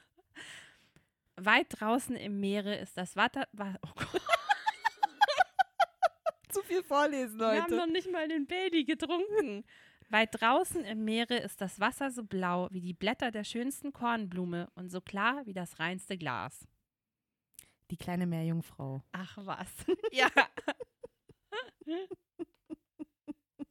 Ja, aber es ist schon faszinierend. Entweder man, ich glaube, das ist auch wieder so ein Ding, entweder man weiß es gleich oder man kommt nicht drauf. Ja. Okay, dann dein zweites Märchen. Es war einmal ein Mann und eine Frau, die wünschten sich schon lange vergeblich ein Kind. Endlich machte sich die Frau Hoffnung, der liebe Gott werde ihr ihren Wunsch erfüllen. Soll ich weiterlesen? Ja, ne, ne, das Problem ist, ich habe genau diese Märchen habe ich auch alle gelesen. Jetzt weiß ich aber nicht mehr, welches es davon ist. Es ist entweder es ist Aschenputtel oder es ist Dornröschen. Nein, es ist keins von Keins von beiden. Ich lese Okay, mal weiter. warte. Ja. Mhm. Die Leute hatten in ihrem Hinterhaus ein kleines Fenster. Daraus konnte man in einen prächtigen Garten sehen, der voll der schönsten Blumen und Kräuter stand. Er war aber von einer hohen Mauer umgeben und niemand wagte hineinzugehen, weil er einer Zauberin gehörte, die große Macht hatte und von aller Welt gefürchtet ward. Das verwirrt mich. okay, warte, Gehirnzellen, strengt euch an. Zaubergarten, Kind. Hm. Okay, was gibt es denn noch für Märchen? Eines Tages stand die Frau an diesem Fenster und sah in den Garten hinab. Da erblickte sie ein Beet, das mit den schönsten Punkt, Punkt, Punkt bepflanzt war. Und sie sahen so frisch und grün aus, dass sie lüstern ward und das größte Verlangen empfand, von den Punkt, Punkt, Punkt zu essen. Okay, zu essen. Ich war jetzt gerade bei, es ist dieses Rosenrot und Dingsbums. Wie heißt das Märchen? Schneeweißchen, Schneeweißchen und Rosenrot. Okay, ich komme gerade gar nicht drauf. Von irgendwas zu essen. Hä? Mhm. Wahrscheinlich sagst du es gleich und ich weiß es sofort. Also ich sagte das Märchen, Ja, weil das Essen heißt genauso Rapunzel. Oh! ja, natürlich. Oh Mann. ja. Äh, so viele Prinzessinnen gibt's nicht mehr. Okay, ja, okay. Mhm. Es war einmal ein kleines Mädchen, dem war Vater und Mutter gestorben. Und es war so arm, dass es kein Kämmerchen mehr hatte, darin zu wohnen, und kein Bettchen mehr hatte, darin zu schlafen. Und endlich gar nichts mehr als die Kleider auf dem Leib und ein Stückchen Brot in der Der Hand, Sterntaler. als das ihm ein mitleidiges Herz das habe geschenkt ich auch hatte. rausgesucht. Nein! Aber by the way, das ist ein Satz gerade. Ja, ja, ja. Ich habe dir drei Sätze vorgelesen aus dem Wow, Märchen. okay. Sterntaler. Ja, okay. Gut, sei, sei, es sei dir gegönnt. Aber dann hast, brauchst, musst du eine Alternative für mich vorlesen, ne? Ja, ja. Okay. Jetzt machen wir es einfach für dich. Vor vielen Jahren lebte ein Kaiser, der so ungeheuer viel auf neue Kleider hielt, dass er all sein Geld dafür ausgab, um recht geputzt zu sein. Ja, irgend- irgendwas mit dem Kaiser und Leute und das kleine Schneiderlein oder wie auch immer. Wie heißt denn das? Da gibt's verschiedene. Oh, warte. Ich habe das nämlich auch für dich rausgesucht gehabt. Mal. Das kleine Schneiderlein ist es nicht, ne? Es ist irgendwas mit Kaiser. Er kümmerte sich nicht um seine Soldaten, kümmerte sich nicht um das Theater und lebte es nur, spazieren zu fahren, um seine neuen Kleider zu zeigen. Ja, ja. Aber wie heißt denn das? Das Kaisers Kleider. Keine Ahnung. Hm, und was sind die Kleider? Da? Jennifer, ich habe den Titel sogar schon gesagt. Ja, eben. Was weiß- sind denn die Kleider? Geschneidert? Die sind nicht alt? Teuren? Neuen? Die, des, des Kaisers neue Kleider? Ja. Okay. Punkt für dich. Ein halber, aber egal, ich nehme ihn. okay. Es war so herrlich draußen auf dem Lande. Es war Sommer, das Korn stand gelb, der Hafer grün, das Heus, Heus, das Heu war unten auf den grünen Wiesen in Schoban aufgesetzt und der Storch ging auf seinen langen roten Beinen und plapperte ägyptisch, denn diese Sprache hatte er von seiner Mutter gelernt. Okay, ein Tipp ist, bleib bei Storch und Tiere. Storch, bleib bei Storch und Tiere. Du, wie geil bist du denn? Bleib bei Storch und Warte, Tiere. Ich gucke mal, ob ich noch weiterlesen kann. Ah, ist das irgendwas mit dem Kalifen? Nein. Rings um die Äcker und die Wiesen waren große Wälder und mitten in den Wäldern gab es tiefe Seen. Ja, es war wirklich herrlich draußen auf dem Lande. Da passiert noch sehr viel, was eigentlich überhaupt nicht wichtig ist für diese Ge Geschichte. Ich erzähl, ich fange mit einem Absatz an, wo es ein bisschen klarer wird. Hier saß eine Ente auf ihrem Neste, welche ihre Jungen ausbrütete. Das ist, das ist ein großer Hinweis. Ich kann es ja nicht sagen, wie es heißt. Mir, mir, und ich bin mir nicht sicher, ob ich es wirklich gelesen habe. Weil es geht um die Enten. Mhm. Die sieben Entlein. Keine Ahnung. Mhm. Ich glaube, das ist auch ein Märchen. Aber es geht um eine Ente. Das hässliche Entlein? Richtig! Oh Gott. ich habe es auch nicht gelesen, aber man, Ja. so, man kennt es. Ich fand aber der Anfang ist so, da geht es um einen Storch. Okay, cool. Märchen Nummer drei. Eine Witwe hatte zwei Töchter. Davon war die. Nee, Vier. Vier. Eine Witwe hatte zwei Töchter. Davon war die eine schön und fleißig, die andere hässlich und faul. Ich habe gerade gedacht, ah, ich habe genau das gleiche da stehen, habe ich nicht. Aber ist das jetzt Schneeweißchen und Rosenrot? Nein. Okay, dann war edel, nee, nicht edelweiß. Wie heißen die? Sie hatte aber die hässliche und faule, weil sie ihre rechte Tochter war, viel lieber und die andere musste alle Arbeit tun und das Aschenputtel im Hause sein. Ja, Aschenputtel. Nein. Nein, auch nicht. Sie hatte zwei Töchter. Das arme Mädchen musste Ah, sich ah. täglich Ah, Hä- nee, nicht Hänsel und Gretel. auf die große Straße bei einem Brunnen setzen und musste so viel spinnen, dass ihm das Blut aus den Fingern sprang. Nun trug es sich zu, dass die Spule einmal ganz blutig war, da bückte es sich damit in den Brunnen und wollte sie abwaschen. Sie sprang ihm aber aus der Hand und fiel hinab. Es weinte, lief zur Stiefmutter und erzählte ihr Unglück. Eklig. Aber ich weiß es nicht. Es hat auch was mit der Jahreszeit Winter zu tun. Ich kenne solche Märchen nicht. Ich weiß es wirklich nicht. Frau Holle? Ja, das kenne ich nicht. Also ich ke- so Okay. grob kenne ich das Märchen tatsächlich, aber Okay. nee. Ja, schade Schokolade. Ich hoffe, dass du das letzte kennst. Wenn nicht, habe ich noch eine Alternative. Schauen wir mal. Nee, du hast jetzt auch schon welche nicht gekannt. Ja. Also von daher. Da war einmal eine alt, arme Witwe, die hatte einen einzigen Sohn, der hieß Jack. Und eine Kuh, Die hieß Milchweiß. Jack und die Bohnenranke. Ding, ding, ding. Okay. Ich wusste gar nicht, das ist für ein englisches Märchen. Das ist verrückt. Also das Original. Es gibt es schon auch als im Deutschen dann quasi, aber kommt ursprünglich aus dem Englischen. So, jetzt von lassen- Joseph Jacobs. Okay. Also ich habe nur Märchen von Hans Christian Andersen und den Gebrüdern Grimm. Komm jetzt, Mhm. okay, du kriegst jetzt noch. Ich kenne ja auch nichts anderes. Vor Zeiten waren ein König und eine Königin, die sprachen jeden Tag, ach wenn wir doch ein Kind hätten, und kriegten immer keins. Da trug sich zu, als die Königin einmal im Bade saß, dass ein Frosch aus dem Wasser ans Land kroch und zu ihr sprach, dein Wunsch wird erfüllt werden, ehe ein Jahr vergeht, wirst du eine Tochter zur Welt bringen. Ich wusste gar nicht, dass das Märchen so anfängt. Ich auch nicht. Warum ist da ein Frosch? Also bei Frosch muss ich gleich an den Froschkönig denken, aber es ist bestimmt nicht der Froschkönig. Ist, ist das jetzt Dornröschen? Ja. Okay. Aber ist ja Sonst hätte ich jetzt, lustig. es waren ihre 13 in seinem Reiche, weil er aber nur zwölf goldene Teller hatte, von welchen sie essen sollten, so musste eine von ihnen daheim bleiben. Mhm. Die 13. Fee, das ist doch Malefiz. Mhm. Mhm. Die ist doch dann mhm. sauer, dass sie nicht eingeladen wird. Mhm. Aber Okay. dieser Frosch, okay. Ja, Ja, cool. okay. Äh, ja, also 5 zu 3 für dich. Jetzt kommen ja jetzt aber noch die Fantasy-Bücher. Das ist ja nochmal Next Level. Aber es ist so gut. Okay, erstes Fantasy-Buch, das finde ich am geilsten. Name, Fragezeichen. Äh, Name, Ausrufezeichen. Bellte die Furie am Empfangsschalter. Das ist der erste Satz. Ja, Und ich habe es gelesen. ja. Sagen wir so, ich bin auch teilweise in die Tiefen zurückgegangen. Ähm, A Warrior in Peace. Richtig. Von Stella A. Tag. Ta Take. Äh, Tag. Tag. Ja, ist Okay. eine Deutsche, glaube ich. German? German, ja, oder Österreicherin, eins von beiden. Deutschsprachig. Okay. Denn, denn, denn, denn, denn. Ich stand am Rand einer überfüllten Straße und sah auf die hügeligen Felder und verlassenen Bauernhöfe des Tulatals hinab. Da erblickte ich sie zum ersten Mal. Nein, nein, nicht mal Tulatal. Mhm.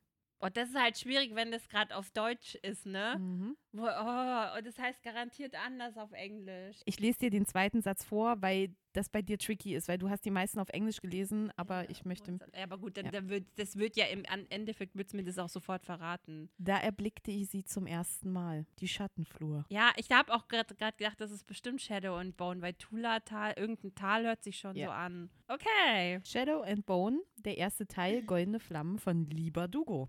Din, din, din, din. Ich blickte auf den Stapel Kartons in meinem neuen Zimmer und wünschte mir, das Internet würde funktionieren. Ist das Night School? Mhm. Nee, das ist auch kein Fantasy. Hm. Boah, ist aber nicht, nicht Twilight. Ich blickte auf den Stapel Kartons in meinem neuen Zimmer und wünschte mir, das Internet würde funktionieren. Seit ich wegen des Umzugs nicht mehr in meinem Buchblog, nicht mehr Ah, meinen, meinen ja, Buch, ja. Auch machen konnte. Obsidian. Ja. okay, eigentlich interessant, dass dann plötzlich ein so ein Wort, das man sofort Ja. weiß. Ja, aber das ist das Detail, was dir dann halt noch Mhm. so prägnant im Kopf steckt. Okay. Zehen strecken, Zehen anziehen. Zehen strecken, Zehen anziehen. Zehen strecken, Zehen anziehen. Ich lese schon mal gleich weiter, ja? Ah, ah, ah, ah, äh, oh, wie heißt das? Shatter Me. Nein. Nein? Okay. Ich sehe, wie meine Füße eine perfekte Spitze bilden. oh mein Gott. Es hat dir gut gefallen. Mhm. Es ist eine Dilogie. Und Mhm. du hast bis jetzt nur den ersten Teil gelesen und hast zu mir gesagt, du weißt nicht, warum du weiter, nicht weitergemacht hast. Und das ist gerade der Teil einer weiblichen Protagonistin. Von was habe ich Und der denn? Name von der weiblichen Protagonistin fängt mit E an. Ah, ah, ah, ah, E- Eve of Man? Ja. Okay, da, dazu erzähle ich später noch was. Okay. Oh wow, das ist halt schon, habe ich schon vergessen. Ja. Oh ja, okay. Ah. Montagnachmittag in der Schulcafeteria spürte, spürte ich es zum ersten Mal. das kann halt auch echt alles sein. Weißt du, ich denke eigentlich, habe ich so viel Fantasy schon gelesen? Du hast verdammt viel Fantasy Ei, gelesen. ei, ei, also wirklich, Kinders. bei dir war es so, okay, nehme ich das Buch, nehme ich das Buch, nehme ich das Buch. Ich habe gar nicht so viel gelesen. Für einen Moment hatte ich ein Gefühl im Bauch wie auf der Achterbahn, wenn man von der höchsten Stelle bergab Die, ähm, äh, hier, Rubinrot. yes. Rubinrot von Kerstin Gier. Die Edelstein-Trilogie. Um Gwendolin und crazy. Gideon. Oh, super süß. Ja. Ist richtig schön. Aber ich muss sagen, ich finde die Filme ganz unterhaltsam, aber die Bücher finde ich schöner. Da ist noch mal mehr dabei. Da geht es ja auch um Zeitreise. Mhm. Gwendolin und Gideon sind ja Zeitreisende, ja. die dann in eine Intrige verwickelt werden und dann die Welt retten müssen. Äh, Ich habe ja leider nur die Filme gesehen, Ja. aber ich finde auch die Filme sehr unterhaltsam. Ha. Sind sie, aber die Bücher sind noch mal, da kriegst du einfach noch mal mehr Einblick in die, ähm, in die Charaktere. Mhm. Und da ist auch die Entwicklung noch mal ein bisschen anders. Mhm. Also, weil der letzte Teil ist schon so ein bisschen over the top von den Filmen. Ja. Der letzte Teil ist ganz anders. Der hat auch ein anderes Ende als die Bücher. Ah, Äh? Die Bücher ändern, enden ein bisschen anders, haben auch ein Happy End, aber genau. Hätte ich eigentlich noch was zu den anderen Büchern davor sagen Nee. müssen? Nee. Hatten wir ja. Warrior and Peace hatten wir ja schon mal. Super Ja. cool, weil das auch immer so ein Hin und Her ist, Boah, dialogtechnisch. ich sag's dir, das, das war für mich mein Verhängnis, als ich deine Fantasy-Bücher durchgegangen bin. Ich habe so viele auf meine Wunschliste gepackt, Ja. beziehungsweise nein, habe ich extra nicht, damit du es nicht siehst. Ja, Aber ich habe mir gedacht, oh Mann, das ist cool. Ich habe die auf irgendwelche Hugendubel, Amazon-Listen Ja. gepackt. Oh. ja, und Obsidian ist ja eine Reihe von Jennifer L. Armentrout, äh, fünfteilig. Die geht mehr in die Sci-Fi-Richtung, würde ich Mhm. sagen. Ja, ohne jetzt zu viel spoilern zu wollen. Fand ich okay, war jetzt aber nicht das absolute Highlight. Mhm. Also man hat so ein bisschen, irgendwie hatte man so ein bisschen das Gefühl, könnte auch so ein bisschen Richtung Fanfiction gehen. Manchmal so vom, von Mhm. der Schreibweise und von den Themen, aber die ist auch jetzt nicht mehr so jung, die Reihe. Die ist jetzt auch, die wird jetzt auch übrigens nochmal neu aufgelegt. Die kriegt Ah. ein neues Design. Okay. Mhm. Achso, dann bin ich ja wieder dran. Ich hasse erste Freitage. Ja, es kann auch wirklich. Dann Nein, nein, nein, nein, nein, lass mich erst denken. Wir haben gesagt, erster Satz, That's- wir sind schon voll. Ja, aber es okay. ist auch wirklich. Ich hasse erste Freitage. Äh, komm schon, ich habe nicht so viele Bücher gelesen, also nicht so viele Fantasy-Sachen gelesen. Ich habe keine Ahnung. Die Rote Königin. Ah, oh ja. Ja, das erste Buch fand ich richtig gut, hat mich richtig in den Bann gezogen. Und irgendwann, ich glaube, ab dem dritten Teil habe ich dann aufgehört, weil es irgendwie hat es dann nachgelassen für mich und ich bin irgendwie mit der Story nicht mehr so klar Da gekommen. geht es ja auch um Magieelemente und Reinblüter und äh, Ja, also, also, eigentlich voll cool. die mit silbernem Blut sind doch die, die rein sind und die, die Macht haben und dann ist doch aber sie, die rot blutet. ja, Darum Rote Königin. ja, ja. Und trotzdem Magie kann, äh, Ah. wirken kann. Oh, schade. So, jetzt bin ich gespannt. Okay, jetzt bin ich auch. mein Vater war ein König und der Sohn von Königen. Weißt, du, das Ding ist, es triggert auch irgendwas im Hirn. Oh. Ja. Nee. Sie, wa- d- kann das sein, dass das noch gar nicht so lange her ist, dass ich das gelesen habe? Na doch schon. Ich weiß gerade nicht mehr, ob es ein Jahr oder zwei Jahre her ist. Ich glaube, du hast zu mir gesagt, das war vor Podcast-Zeiten. Vor Podcast-Zeiten. Der Song, der, der Song des Achill, das Lied des Achill. Der Lied des Achill. Ja, äh, werde ich später noch drüber reden. okay. Von Madeline Miller. ja, Ja, das ist der Einstiegssatz. Mein Vater war ein König und der der Sohn. Sohn von Königin, ja. Gut, dann kommen wir zu Buch Nummer 4. Ich setze alle Hoffnungen in dieses Buch. Mhm. Nachdem er mir zum zweiten Mal das Leben gerettet hatte, beschloss ich, dass Orion sterben musste. Ja, Showlomance. Aber gut, äh, selbst wenn du Orion nicht gesagt hättest, hätte ich es gewusst. Ja. Haben wir auch schon mehr, mehrfach drüber gesprochen. Die ist auch sehr düster, die Reihe, ne? Nur Ja, um- ja, ja. Es war ein dunkler, böiger Nachmittag im Frühling und im ausgetrockneten Bett der Nordsee eröffnete London die Jagd auf eine kleine Schürferstadt. Äh, Mortal Engines. Erste Teil. Ich kann dir jetzt gerade den Unter... Äh, äh, äh, Krieg der Städte. Krieg der Städte, genau. Von Philipp Pullman, glaube ich. Philip Reeve. Re- äh, Philip Reeve, so rum. Völlig falsch. Das andere ist, glaube ich, ein Schauspieler. Ähm, ja, ist eine Steampunk-Geschichte, wo Städte mobil gemacht wurden und Kriege führen und man befindet sich in London. Die versucht, sich Städte einzuverleiben. Also es ist eine sehr brutale Welt und die, äh, das Buch ist verfilmt worden und ich habe zuerst den Film gesehen von äh, Peter Jackson dem äh, Regisseur von Der Herr der Ringe und dem Hobbit. Und ich fand die Verfilmung aber auch ganz unterhaltsam, aber sie ist definitiv anders als das Buch. Und das Mhm. Buch besteht aus vier Teilen. Ich habe bis jetzt zwei gelesen und nach den ersten zweien ist eine Geschichte, also so ein Teil der Geschichte abgeschlossen und dann geht es mit neuen Protagonisten weiter. Aber es waren ganz spannende Figuren, weil eine Hauptfigur auch nicht so sympathisch war und man sich so ein bisschen rantasten musste. Also es war so, man hatte so zwiegespaltene Gefühle den äh, Figuren gegenüber, weil das halt, weil sie halt nicht nur schwarz und weiß sind, sondern halt auch Graustufen in sich drin hatten. Das war schon, war schon faszinierend. Cool. Fand ich äh, gut unterhalten. Ja. Der Drache war tot. Es gibt nicht so viele Bücher Mhm. mit Drachen. Ist es Six of Nee, auch nicht. Okay, warte, wo gibt es denn noch Drachen? Lass mich kurz mein Gehirn Es ist schon ein bisschen länger her, das kann ich dir schon sagen. Mhm. Hm. In welcher Geschichte gibt es Drachen? Ach, ist es dieses, die, die Twisted Tale zu Dornröschen? Ah. Okay. Wie ein, Wun wie ein unendlicher Traum von Liz Braswell. Mhm. Muss ich gestehen, habe ich hier noch nie nicht zu Ende gelesen. Ja, aber den Anfang hattest du ja schon gelesen. Ich habe dir das ja auf Englisch geschenkt, weil Ja. die, die kam ja zuerst auf Englisch raus und es hat sehr lange gedauert, bis die ins Deutsche übersetzt Ja, ja. worden. Und jetzt geht es ja Schlag auf Schlag. Ja. Äh, Aber generell finde ich die Twisted Tales richtig Ja. cool. Ja. Und ja, Dornröschen ist ja mein, mein Lieblingsfilm. ah, ja. ja, es ist auch echt spannend. Ich glaube, ich habe nämlich dann nur aufgehört, weil es irgendwann, es war sehr langatmig alles erzählt. Aber generell, die Geschichte ist voll cool. Weil es eben darum geht, was ist, wenn Dornröschen nicht aufgeweckt Ja. wurde, sondern Malefiz quasi ihr, Unru Unru ihr Ich finde die, ich find die Prämissen für diese Twisted Ja. Tales, die finde ich sehr spannend. Ja, okay. Ja, das war das letzte Buch. Wie ist der Endstand? 9 zu 6. Also kriegst du ein Buch. Herzlichen Uhu. Glückwunsch. Und ich muss es nicht dazu zählen. Ja. es ist so schön, wie man sich selber immer wieder, Ja. wie man sich selber immer wieder bescheißt, auf Deutsch gesagt. Es sollte nicht mehr lange dauern, bis die Tourguides und ihre Gäste im Southern Cross Café eintreffen sollten. Maria und ihr Personal hatten sich selbst übertroffen. Die Deko war geschmackvoll gruselig und nicht zu kitschig.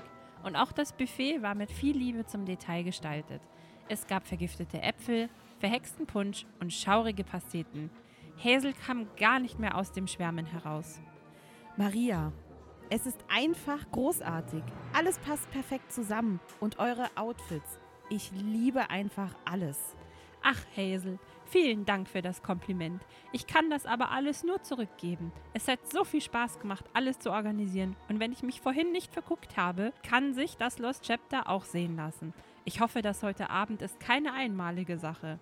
Ich glaube, wir haben alle Blut geleckt und es wird nicht das letzte Event dieser Art sein, gab Willow begeistert zurück. Im nächsten Moment gab ihr Handy einen kurzen Piepton von sich und kündigte somit die Ankunft der Gruppe an. Die Bedienungen machten sich in ihren Geisterkostümen bereit und schwebten mit Willkommensgetränken beladenen Tabletts auf die eintreffenden Gäste zu.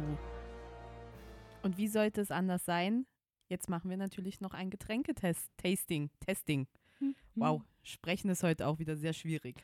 Ja, ich Was- glaube, das wird auch nochmal genauso schwierig, denn eins davon ist eine heiße Schokolade mit Schuss. Aber vielleicht wird es danach besser. Aber äh, sollen wir erst das Antialkoholische testen? Was hast du, was Mhm. hast du gezaubert? Also, ich habe ein bisschen recherchiert. Re recherchiert? Okay. recherchiert und äh, es ist ein Birnenapfel-Cider. Und ich war erstmal so, hä? Aber Cider ist doch Alkohol? Aber da ist kein Alkohol drin. Das ist einfach Mysteriös. nur ein Punsch. Okay, dann bin ich mal gespannt. Ja. Es ist von der Konsistenz her, habe ich gerade schon gesagt, ein bisschen dickflüssiger wie Apfelsaft. Das ist halt, weil da, also im Prinzip, ich habe Apfelbirne aufgekocht mit den ganzen Gewürzen und mit äh, Zitrone. Und das war's eigentlich. Also typischer Punsch eigentlich. Ich finde, es riecht auch sehr gut. Brennt hier was an? Ja, vorher ist die Schokolade übergelaufen. Ah, okay. Mm. Okay, es ist halt very hot noch. Ich habe ein bisschen Angst. Oh, heiß. Echt? Bitte nicht verbrennen, zu spät. Schon zu spät. Mhm. Aber es ist sehr fruchtig Mm. mit einem, na, ist heiß, ne? Hot. Aber ich habe mir echt Mühe gegeben, dass die Gewürze nicht zu stark werden. Nee. Das finde ich eigentlich ganz geil, weil sie sind echt nur so dezent da drin. Ich finde, das ist so eine gute Alternative zum Glühwein. Ja. So eine antialkoholische. Und ich liebe ja Birne.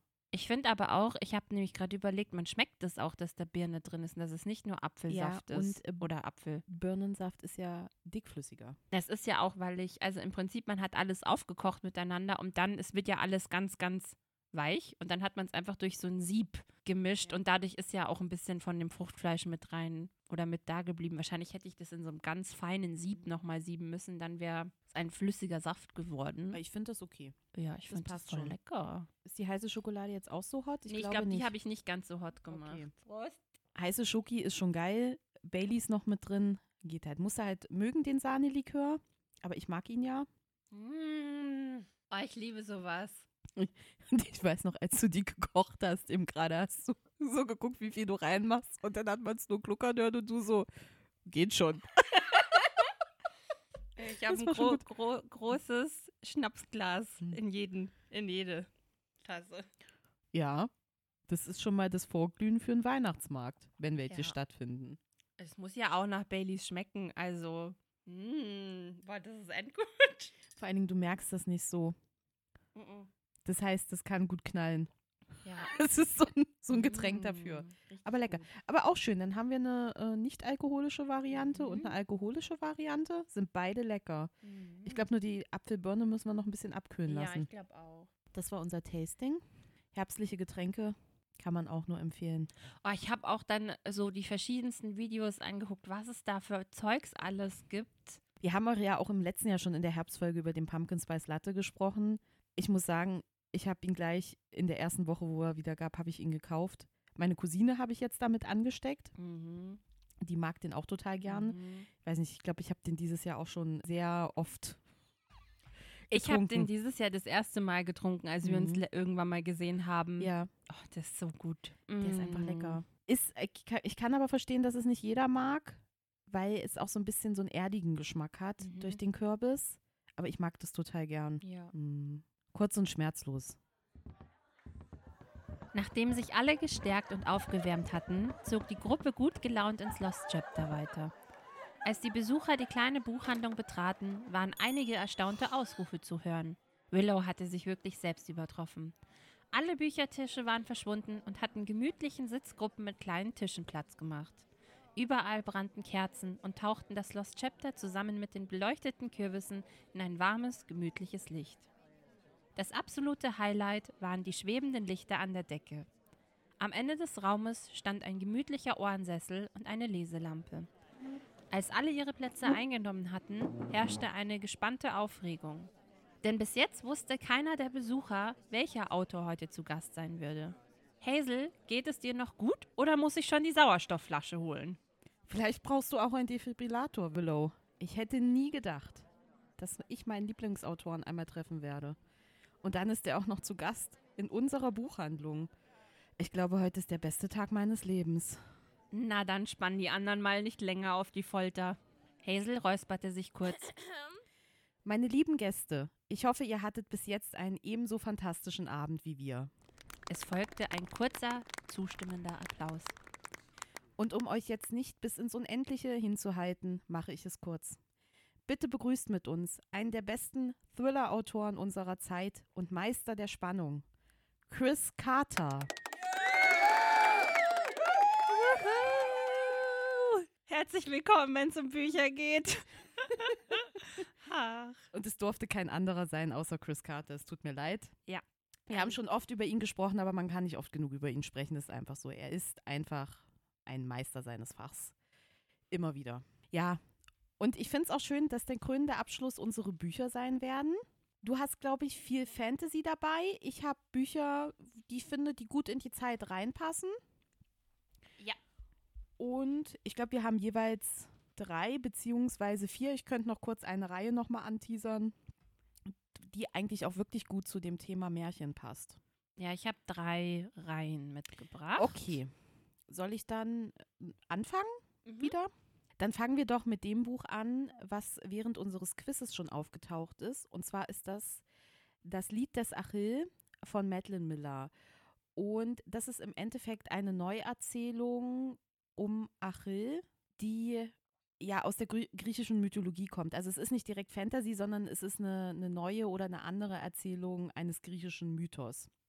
Und Madeline Miller hat sehr viel recherchiert und sie hat auch, wenn ich jetzt nicht falsch liege, zehn Jahre gebraucht, um dieses Buch zu schreiben.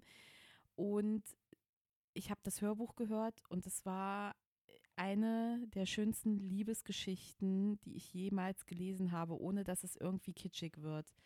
Also es geht um Patroklos, der äh, ein in Ungnade gefallener Prinz ist und im Knabenalter ins Exil geschickt wird und ähm, bei König äh, Peleus einen Platz findet. Und der Sohn von König Peleus ist Achill.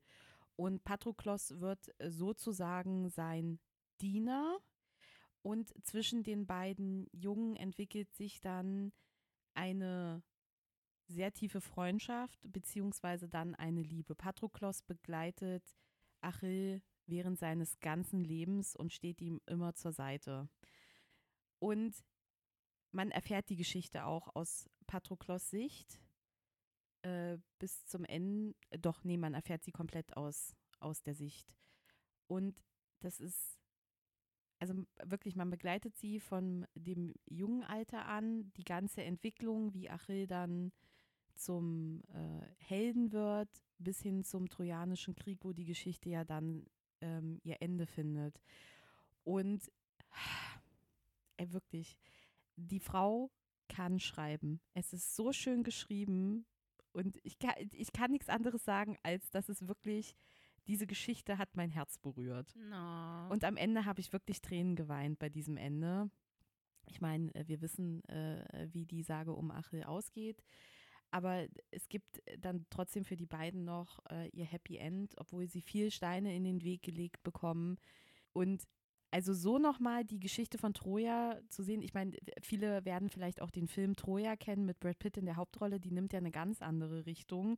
Und ich mag den Film total gern, weil äh, ich liebe auch Hector, also diese ganze Geschichte. Nicht unbedingt die, die Liebesgeschichte von Paris und Helena, aber so die Achill und Hector sind total spannende Charaktere.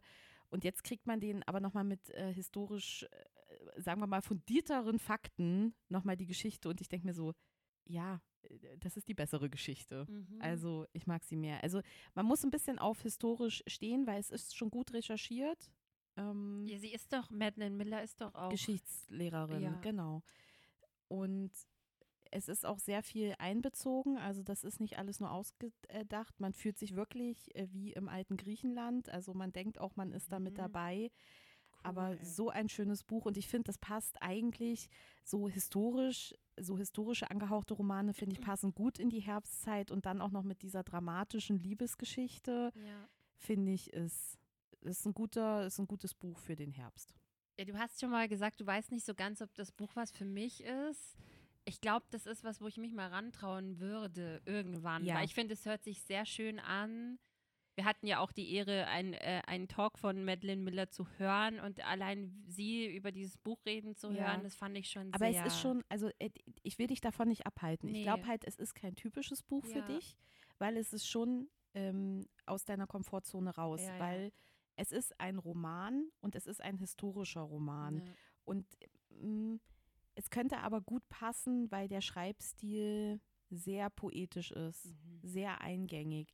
Also vielleicht passt das deswegen, aber es ist auch kein dünnes Buch. Mhm. Ja, also es hat ähm, knapp 400 Seiten, okay. Also es ist ja, nicht super dick, aber für das Thema. Mhm. Ne? Ja, Und wie gesagt, es wird es ist auch viel Landschaftsbeschreibung. Also es ist, es ist kein handlungsgetriebener Roman. Ja, mhm. und da mhm. wissen wir ja, mhm. das ist nicht ganz so deins. So ganz ja, es passiert auch was, aber es ist auch ganz viel Beschreibung von Momenten. Aber mhm. das macht es so schön, weil das auch Momente zwischen Patroklos und Achill sind. Und die sind so wichtig für die Geschichte. Das finde ich aber zum Beispiel schön, das mag ich, wo, womit ich, also so blöd das klingt, nicht viel anfangen kann, ist, wenn viel Umgebung beschrieben wird. Auch das wird äh, beschrieben, weil das natürlich die Stimmung der Szene mhm. beschreibt. Und du brauchst auch gewisse Sachen, um dir das vorstellen zu können. Ja. Okay. Es spielt halt im alten Griechenland und da wird schon, du kannst schon mal zwei, drei Seiten Beschreibung der Gärten haben. Oh je. Aber gut, wie gesagt, da muss man sich auch, glaube ich, einfach drauf einlassen. Und das ist ja auch das ist eine andere Art, an, an ein Buch dann heranzugehen, für mich in dem Sinne, ja. ähm, weil das einfach anders funktioniert, das Buch. Ich würde auch quasi was aufgreifen, worüber wir vorher kurz gesprochen haben. Denn ich habe das wandelnde Schloss, habe ich ja kurz erwähnt, den Anime. Das basiert auf einem Buch. Das habe ich nämlich jetzt auch gelesen, weil das schon, ich weiß gar nicht, vor zwei, drei Jahren oder so sind, äh, ist das Buch neu, nee, vor einem ist es, Jahr ist es nein, neu rausgekommen. Nee, zwei, zwei, zwei, drei Jahre ist richtig. Da haben sie angefangen, ähm, diese Reihe nochmal ja. neu aufzulegen. Und ich finde, äh, äh, die Bücher sind so wunderschön, wie sie jetzt in dieser Neuauflage erschienen sind. Genau, und das äh, entsprechende Buch heißt auch Das wandelnde Schloss von Diane Wynne Jones. Im Englischen heißt es Howl's Moving Castle.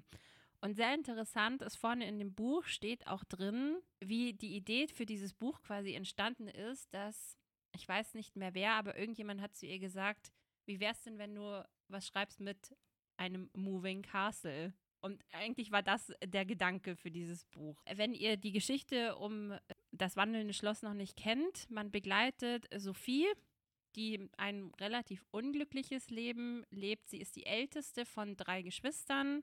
Der Vater ist gestorben. Die Mutter, beziehungsweise die Stiefmutter für sie, kümmert sich um die drei Kinder. Und in der Welt, in der sie lebt, ich würde auch sagen, man weiß nicht so ganz, eigentlich, es ist keine echte Welt, weil es gibt Hexen, Magier, Zaubereien. In ihrer Welt ist es so, dass die älteste Tochter quasi das größte Unglück hat und eigentlich nie glücklich wird. Die jüngste Tochter, die quasi am frischesten auch auf der Welt ist, die kriegt das ganze Glück. Die Tochter in der Mitte, die hat noch vielleicht ein bisschen Glück und die kann noch was aus ihrem Leben machen, aber sie als älteste Tochter hat sich quasi ihrem Schicksal hingegeben.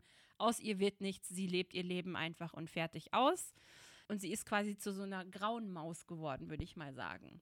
Gleichzeitig gibt es die Gerüchte oder ja, man munkelt, dass es den Zauberer Howl gibt, der junge Frauen verführt, und, um deren Herzen zu essen. Mhm. Ähm, aber das ist, also das ist eigentlich das Lustige daran. Das ist so ein Gerücht, damit man Frauen von ihm fernhält, weil er ist ein Womanizer.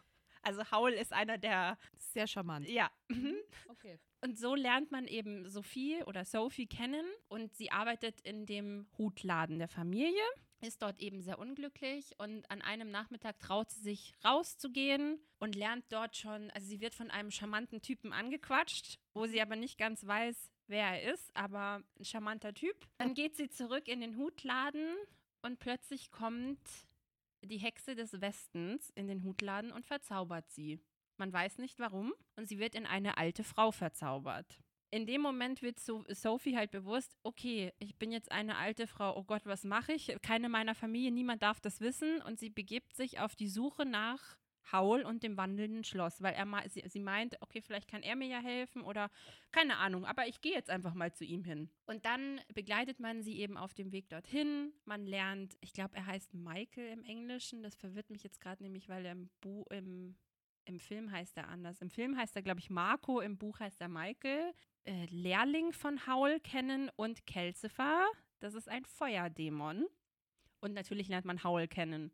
Und die vier sind es dann ja, bilden eine lustige Familie, würde ich es jetzt mal nennen. Ja, und man begleitet Sophie, wie sie halt versucht, diesen Fluch loszuwerden. Man erfährt, was eigentlich mit Howl los ist. Und das ist, also die Gerüchte stimmen nicht. Das ist wirklich, damit man die Frauen von ihm fernhält, weil er halt, also es fängt schon damit an, dass der Michael dann erzählt, ja, Howl ist wieder gerade unterwegs, weil er hat sich neu verliebt und er versucht, das Mädel gerade rumzukriegen. Und so, das ist immer der Running mhm. Joke, dass er gerade unterwegs ist, um irgendein Herz für sich zu gewinnen. Genau. Gleichzeitig geht es aber auch darum, dass Howl quasi sich versteckt. Deswegen hat er das wandelnde Schloss, mit dem er nie an einem Ort ist. Und das Besondere am wandelnden Schloss ist auch, die Eingangstür ist nicht nur eine Eingangstür, sondern da ist eine Drehscheibe dran, die in vier Farben quasi geht. Und je nachdem, auf welcher Farbe diese Tür gerade steht, in dieser Stadt taucht quasi die Tür in einem Haus auf. Also es gibt verschiedene Punkte, mhm. wo auch Howl als verschiedene Zauberer sich ausgibt. Also er ist einmal ähm, Mr. Pendragon, einmal ist er der Zauberer Jenkins und so weiter und lebt da so sein Leben, weil er sich eben von vor der Hexe des Westens versteckt. Das ist so grob die Handlung. Das ist vor allem das Buch. Und so grob diese Prämisse ist auch in dem Film das, was gezeigt wird. Und ich habe das Buch angefangen zu lesen und dachte mir so, wow, okay, die haben das eins zu eins umgesetzt. Das ist ja genauso im Anime, ähm, wie ich es gerade im Buch lese, weil ich habe zuerst den Anime gesehen, bevor ich das Buch gelesen hatte. Und dann, je weiter ich gelesen habe, ist mir eigentlich aufgefallen, nee, nee, nee, da sind ganz viele Sachen ganz anders und Details sind anders. Und nachdem ich das Buch gelesen habe, habe ich mir den Anime auch nochmal angeschaut. Und ja, ist halt ein Studio Ghibli-Film. Das heißt, da gibt es auch nochmal andere magische Elemente. Es gibt Kreaturen, die in dem Buch gar nicht so vorkommen. Und eigentlich auch die Auflösung um die Geschichte um Howl, sage ich jetzt mal, und auch warum Sophie so ist, wie sie ist, oder diesen Fluch bekommen hat, ist alles ähm, anders im Anime, wie es im Buch ist. Was ich im Buch aber sehr lustig fand, ist, also quasi eins der Reiche ist die schwarze Farbe, wo man nicht weiß, was ist, mit äh, Howl und da, das ist quasi sein Reich. Und im Buch ist dann, ja, er, er geht nach Wales weil er kommt aus Wales. und ich habe das gelesen, dachte mir so, ach ja, das mysteriöse Wales, aus dem er geflohen ist, weil es ihm zu langweilig war. Also eigentlich charmanter, charmante Verknüpfung zu dem echten Leben. Das ist natürlich im ein Anime gar nicht. Das, Im Anime geht es viel irgendwie um Krieg dann. Also eine ganz andere Geschichte, die in, dem, in der Welt passiert. Aber ich mag die Geschichte und vor allem mag ich, dass Sophie eben so diese graue Maus ist aber mit Howl und Calcifer und Michael und noch anderen Kreaturen, Figuren, wie auch immer, so eine eigene Familie dann quasi hat. Obwohl sie die, die, die Tochter ist, die am wenigsten Glück haben sollte, findet sie aber ihr eigenes Glück. Ja, da sieht man mal, wie es funktionieren kann. Ja. Aber das ist ja eine ganze Reihe, okay, da muss man die Reihe wirklich also, mal anfangen. Also äh, bei den Büchern ist es so, die, die erste Reihe geht um Sophie und um mhm. Howl. Ähm, die zwe das zweite Buch geht um ganz andere Charaktere und das dritte Buch geht auch wieder um andere Charaktere. Aber da kommt aber die Hexe und Howl und Sophie drin vor. Ist das, ist das Wandelnde Schloss das erste Buch mhm. der Reihe? Mhm. Okay, weil ich dachte, das wäre ein anderes, das mhm. erste. Mhm. Nee, nee, das, das Wandelnde Schloss ist das erste Buch. Und genau, also wie gesagt, die Charaktere aus dem Buch sind dann Nebencharaktere im dritten Teil, soweit ich es jetzt richtig verstanden habe, ja. Weil die Geschichte ist beendet nach dem ersten Teil. Ja. Okay. Ja. Okay, dann kommen wir zu einer Reihe, die haben wir schon mehrfach erwähnt, aber ich glaube, so richtig ausführlich drüber gesprochen haben wir noch nicht, beziehungsweise eher über die Serie. Aber sie passt eigentlich zum Märchenthema wie Arsch auf Eimer. Und zwar ist das äh, die Hexer-Saga von Andrei Sapkowski, wo es ja um den Hexer Rival, äh, Gerald von Riva geht, so rum, der sein Geld damit verdient, Ungeheuer zu töten und man in dieser fünfteiligen beziehungsweise achteiligen Reihe mit der Vorgeschichte ähm, die ganze, sein, seine, seine ganze Geschichte erfährt. Und das Spannende ist, also ich habe bis jetzt, äh, ich habe ja eher die Serie gesehen und ein Dreiviertel des erst, der ersten Vorgeschichte gelesen. Aber diese Ungeheuer, die da drin vorkommen, basieren auf Märchen. Also du mm, erkennst mhm. Märchen wieder, die Andrzej Sapkowski da umgesetzt hat und auch polnische Sagen. Ist ja ein polnischer mhm. Autor. Ähm, nur halt nochmal sehr viel dunkler, wobei wir jetzt nicht drüber reden müssen, die Märchen von Gebrüder Grimm sind ja noch Hat man ja vorher ja, gehört, blutig und ja, ja, sind ja jetzt auch nicht. Das ist nochmal mehr für Erwachsene. Und darum finde ich, passt diese Buchreihe eigentlich auch so gut in die Herbst- und Winterzeit rein, weil es halt auch so düster ist und weil dieses ganze Setting, ich meine, es geht auch, auch um einen Krieg, also einen weltenumfassenden Krieg, der dann ausbricht, aber mit sehr fantastischen Elementen und es kommt ja alles drin vor. Also Elben, Zauberer, ja, ähm, die Hexen, also äh, wirklich. Und das ist ja auch, also es ist ja auch noch nicht zu Ende. Also allein in den Vorgeschichten lernt man, glaube ich, schon äh, 10, äh, 15 verschiedene magische Wesen kennen. Also, ich mag's. Ich mag ja aber auch Gerald von Riva. Gerald von Riva ist ja ein sehr stiller und trotzdem sehr präsenter Hauptcharakter. Der redet halt nicht viel. Der redet wirklich nur dann, wenn er wenn er muss oder wenn er was zu sagen hat. Und ansonsten ist es eher der stillere Gefährte. Mhm. Nochmal kurz vorgestellt. Ja. Empfehlung. Und wie gesagt, ist ja auch nochmal neu optisch aufgemacht worden ja. jetzt mit der Veröffentlichung der Serie. Und ja. die sind auch wunderschön, die Bücher. Dann kommen wir jetzt zu den Anfängen meiner Fantasy-Zeit. ich habe nämlich, ja, das sind die, also zwei Reihen stelle ich jetzt vor, mit denen ich wirklich in, in, in dem Genre gestartet bin. Deswegen sind das auch schon zwei ältere Reihen. Oder beziehungsweise sind beides, glaube ich, Dilogien, wenn ich ehrlich bin. Ähm, das eine ist Gefangen unter Glas, Breathe von Sarah Crosnan. Und das ist 2012 erschienen. Und es geht um Folgendes. Eine Welt ohne Sauerstoff. Alles scheint tot. Unter einer Glaskuppel gibt es nur wenige Überlebende. Alina hat sich schon vor langem den Rebellen angeschlossen, die gegen die Allmacht von Breathe kämpfen, und wurde nie gefasst. Bis jetzt. Quinn will als Sohn eines ranghohen Breathe-Direktors eigentlich nur einen harmlosen Ausflug ins Ödland machen, bis er dort auf Alina trifft. Bea, Tochter eines Bürgers zweiter Klasse, wollte den Trip raus aus der Kuppel nutzen, um Quinn endlich für sich zu gewinnen. Doch dann taucht Alina auf. Die Begegnung mit Alina verändert für Bea und Quinn alles. Ja, also im Prinzip geht es eben genau darum, eigentlich so ähnlich wie im Lorax, eine Welt, in der Atmen nicht einfach so geht. Ist eine gruselige Vorstellung. Ja, total. Und ich kann mich auch noch erinnern, in diesem Buch, das ist auch wirklich sehr gruselig.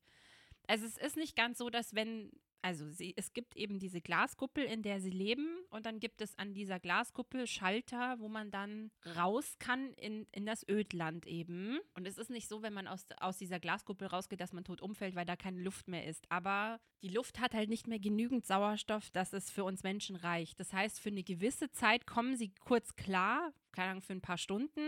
Und dann ist halt irgendwann der Moment, wo halt der Körper dann runterfährt. Aber genau allein dieser Gedanke, dass sie da draußen sind und oh Gott, was machen wir, wenn die Sauerstofftanks leer sind? Und ähm, ja, das ist schon echt eine gruselige Vorstellung. Äh, ich weiß, mir hat das Buch damals sehr Spaß gemacht. Allein genau wegen diesem Gedanken, weil das was ist, womit man sich so beschäftigt hat. Okay, wie wäre denn das, wenn das jetzt heute so wäre, dass wir nicht einfach vor die Tür gehen können? Das ist schon verrückt. Ja, da ist natürlich auch eine Liebesgeschichte dabei. Ich weiß noch, dass mich irgendwas an der Liebesgeschichte gestört hat. Ich bringe es aber nicht mehr zusammen, weil ich das Buch vor zehn Jahren gelesen habe.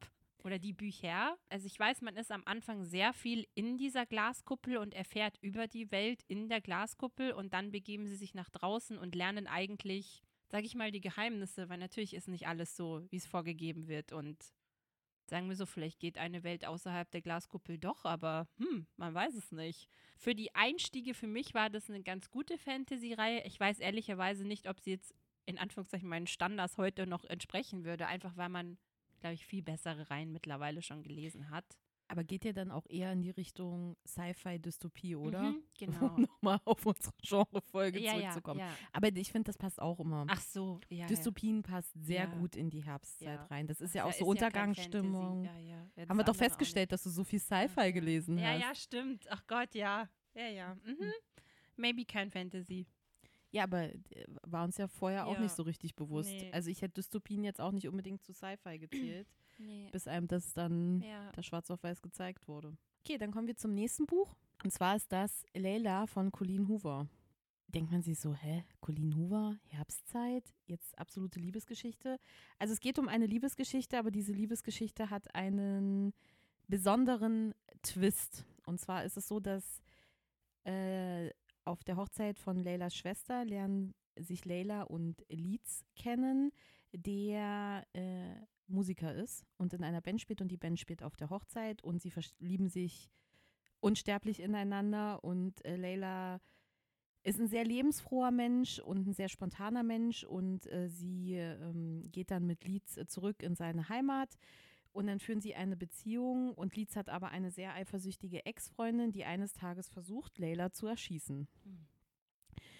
Leila überlebt und ist danach aber irgendwie nie, nicht mehr sie selbst so richtig. Und äh, Leeds will aber ihre Liebe nicht aufgeben und mietet deswegen das Haus, in dem sie sich kennengelernt haben, in dem die Hochzeit stattgefunden hat. Und äh, da fahren sie dann hin und das spielt auch im Herbst alles und das Haus steht dann leer, also es ist kein Hotel mehr, wo irgendwas stattfindet, darum konnte er es mieten. Und dann passieren da aber Dinge, für die es nicht so richtig eine Erklärung gibt. Ja. Und mehr verrate ich nicht, weil ich finde, man muss selber herausfinden, um was es geht.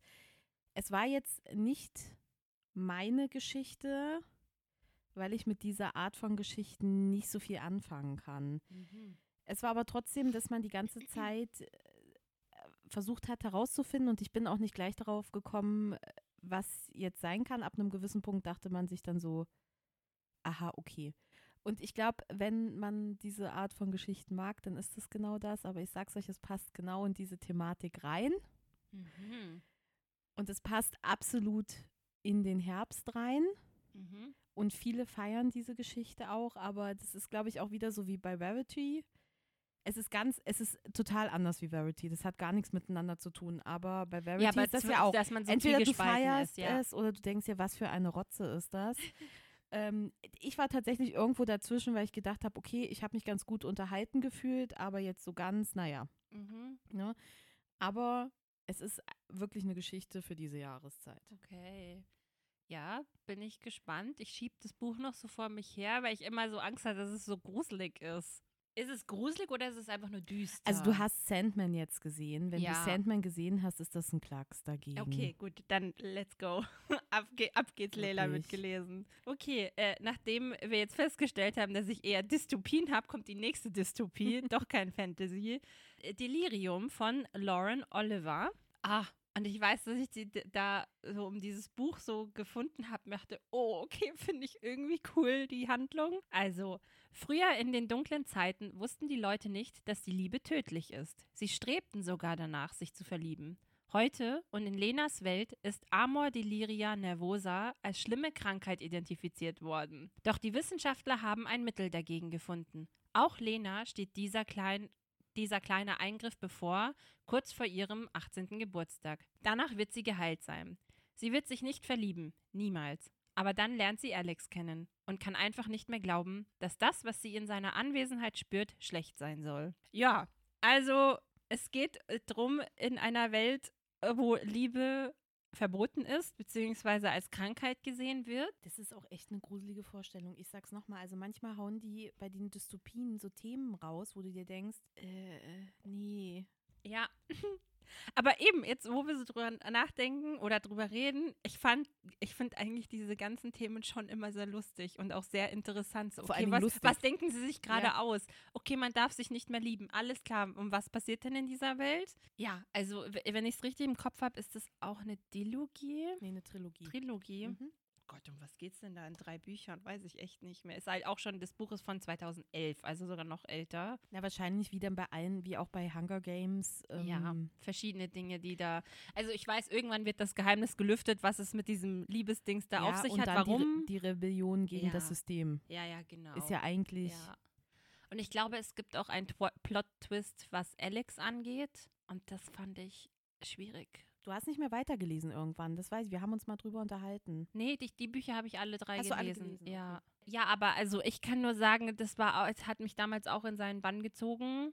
Und äh, vielleicht findet es jetzt jemand auch sehr spannend. Mehr kann ich nämlich leider nicht mehr dazu sagen. Ja, Lauren Oliver hat es schon manchmal raus. Wir haben von ihr doch einen Film gesehen, was auch auf einer Buchvorlage beruht. Äh, wenn, sie, wenn du stirbst, zieht dein ganzes Leben an dir vorbei, sagen sie. Ja, da habe ich und, auch das Buch für, zugelesen. Und da war ja das Ende, also ich habe nur den Film gesehen und das Ende hat einen dann echt nochmal so ein bisschen vom Hocker gehauen. Also das kann sie.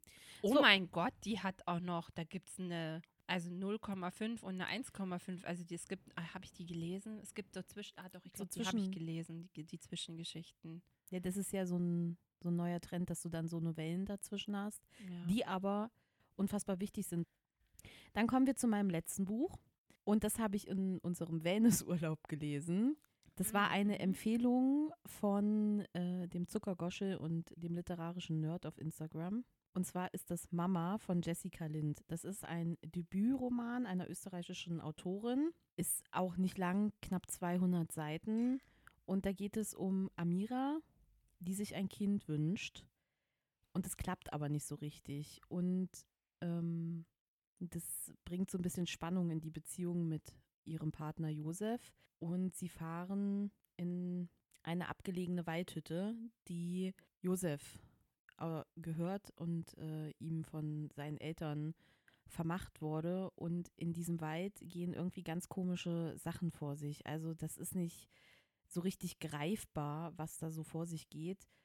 Und die Grenze zwischen Realität und Traum verschwimmt immer so.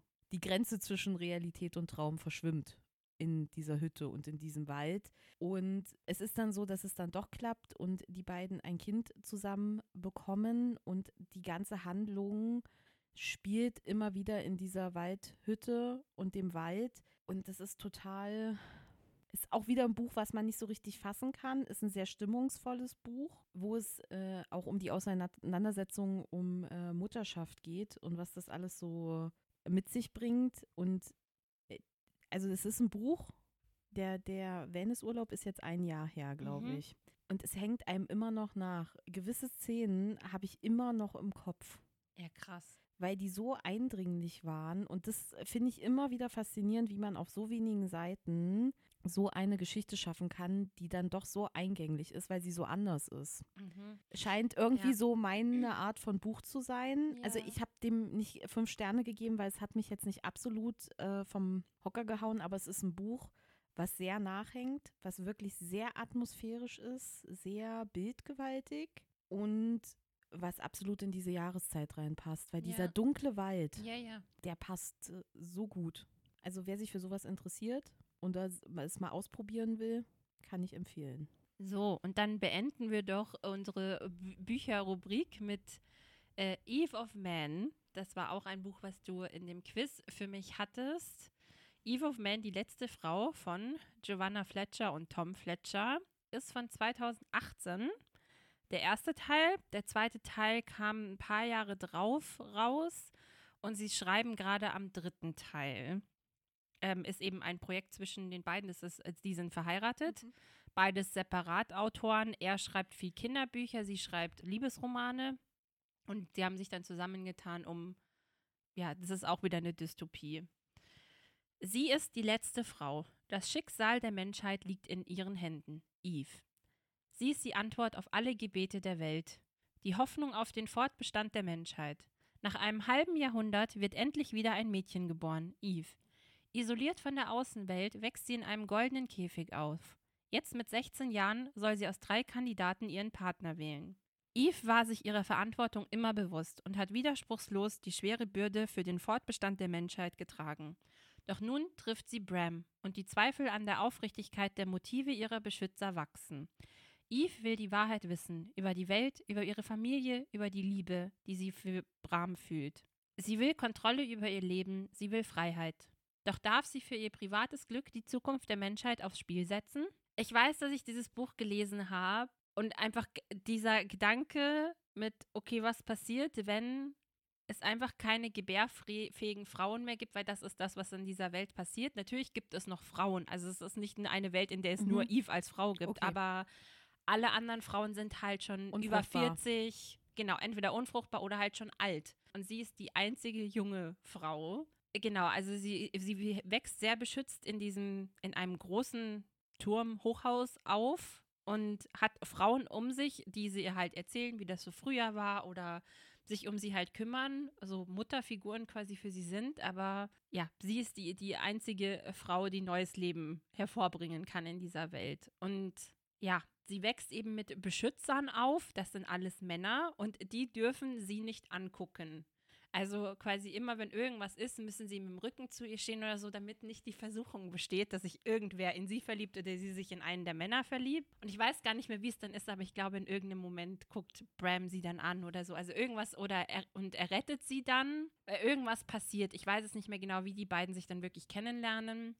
Aber natürlich geht die Geschichte, also es passiert nicht nur alles in diesem Hochhaus, sondern entweder weil sie wegläuft oder weil jemand sie quasi entführen möchte, geht sie mit Bram und noch anderen Leuten aus diesem Hochhaus raus und geht in die Welt nach draußen und erfährt dort eben Dinge über ihre eigentliche Familie. Also sie hatte natürlich eine Mutter und einen Vater und ich, den Vater lernt sie, glaube ich, auch kennen, soweit ich es noch halb im Kopf habe ja, also irgendwie sehr spannend. Ich weiß auch noch damals, dass das Buch, glaube ich, mit einem Cliffhanger endet, dass man halt schon eigentlich weiter wissen wollte, wie es geht. Und dann haben die beiden aber halt irgendwie zwei, drei Jahre nicht weitergeschrieben, weil muss man sagen, die beiden haben halt ein Baby bekommen. Das heißt, da war halt Baby da, konnten sie halt nicht das Buch weiterschreiben. Aber äh, eigentlich möchte ich schon wissen, wie es weitergeht. Ich glaube, jetzt ist aber der Moment, wo ich warte, bis das dritte Buch rauskommt. Dann fange ich vielleicht nochmal von vorne an und lese alle drei am Stück.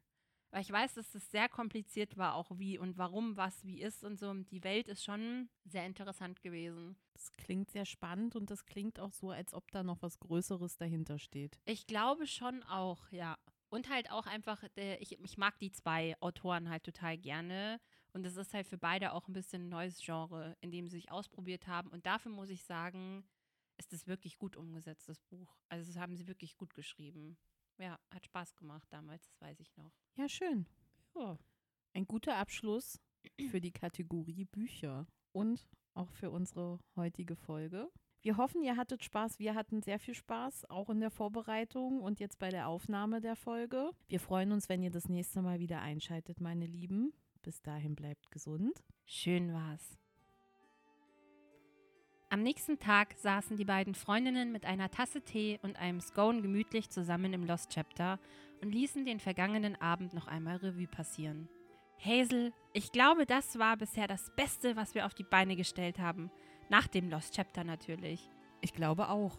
Es war wirklich ein durch und durch gelungener Abend und alle waren begeistert. Hast du schon mal in unsere Mails geschaut? Nein, wieso? Alle haben sich noch einmal bedankt und viele fragen schon für nächstes Jahr an oder wollen wissen, ob wir nicht auch noch zu anderen Zeiten was organisieren können. Willow lehnte sich entspannt zurück, trank einen Schluck von ihrem Tee und schaute Hazel mit einem wissenden Lächeln an. Ich denke, wir werden in nächster Zeit einiges zu tun haben.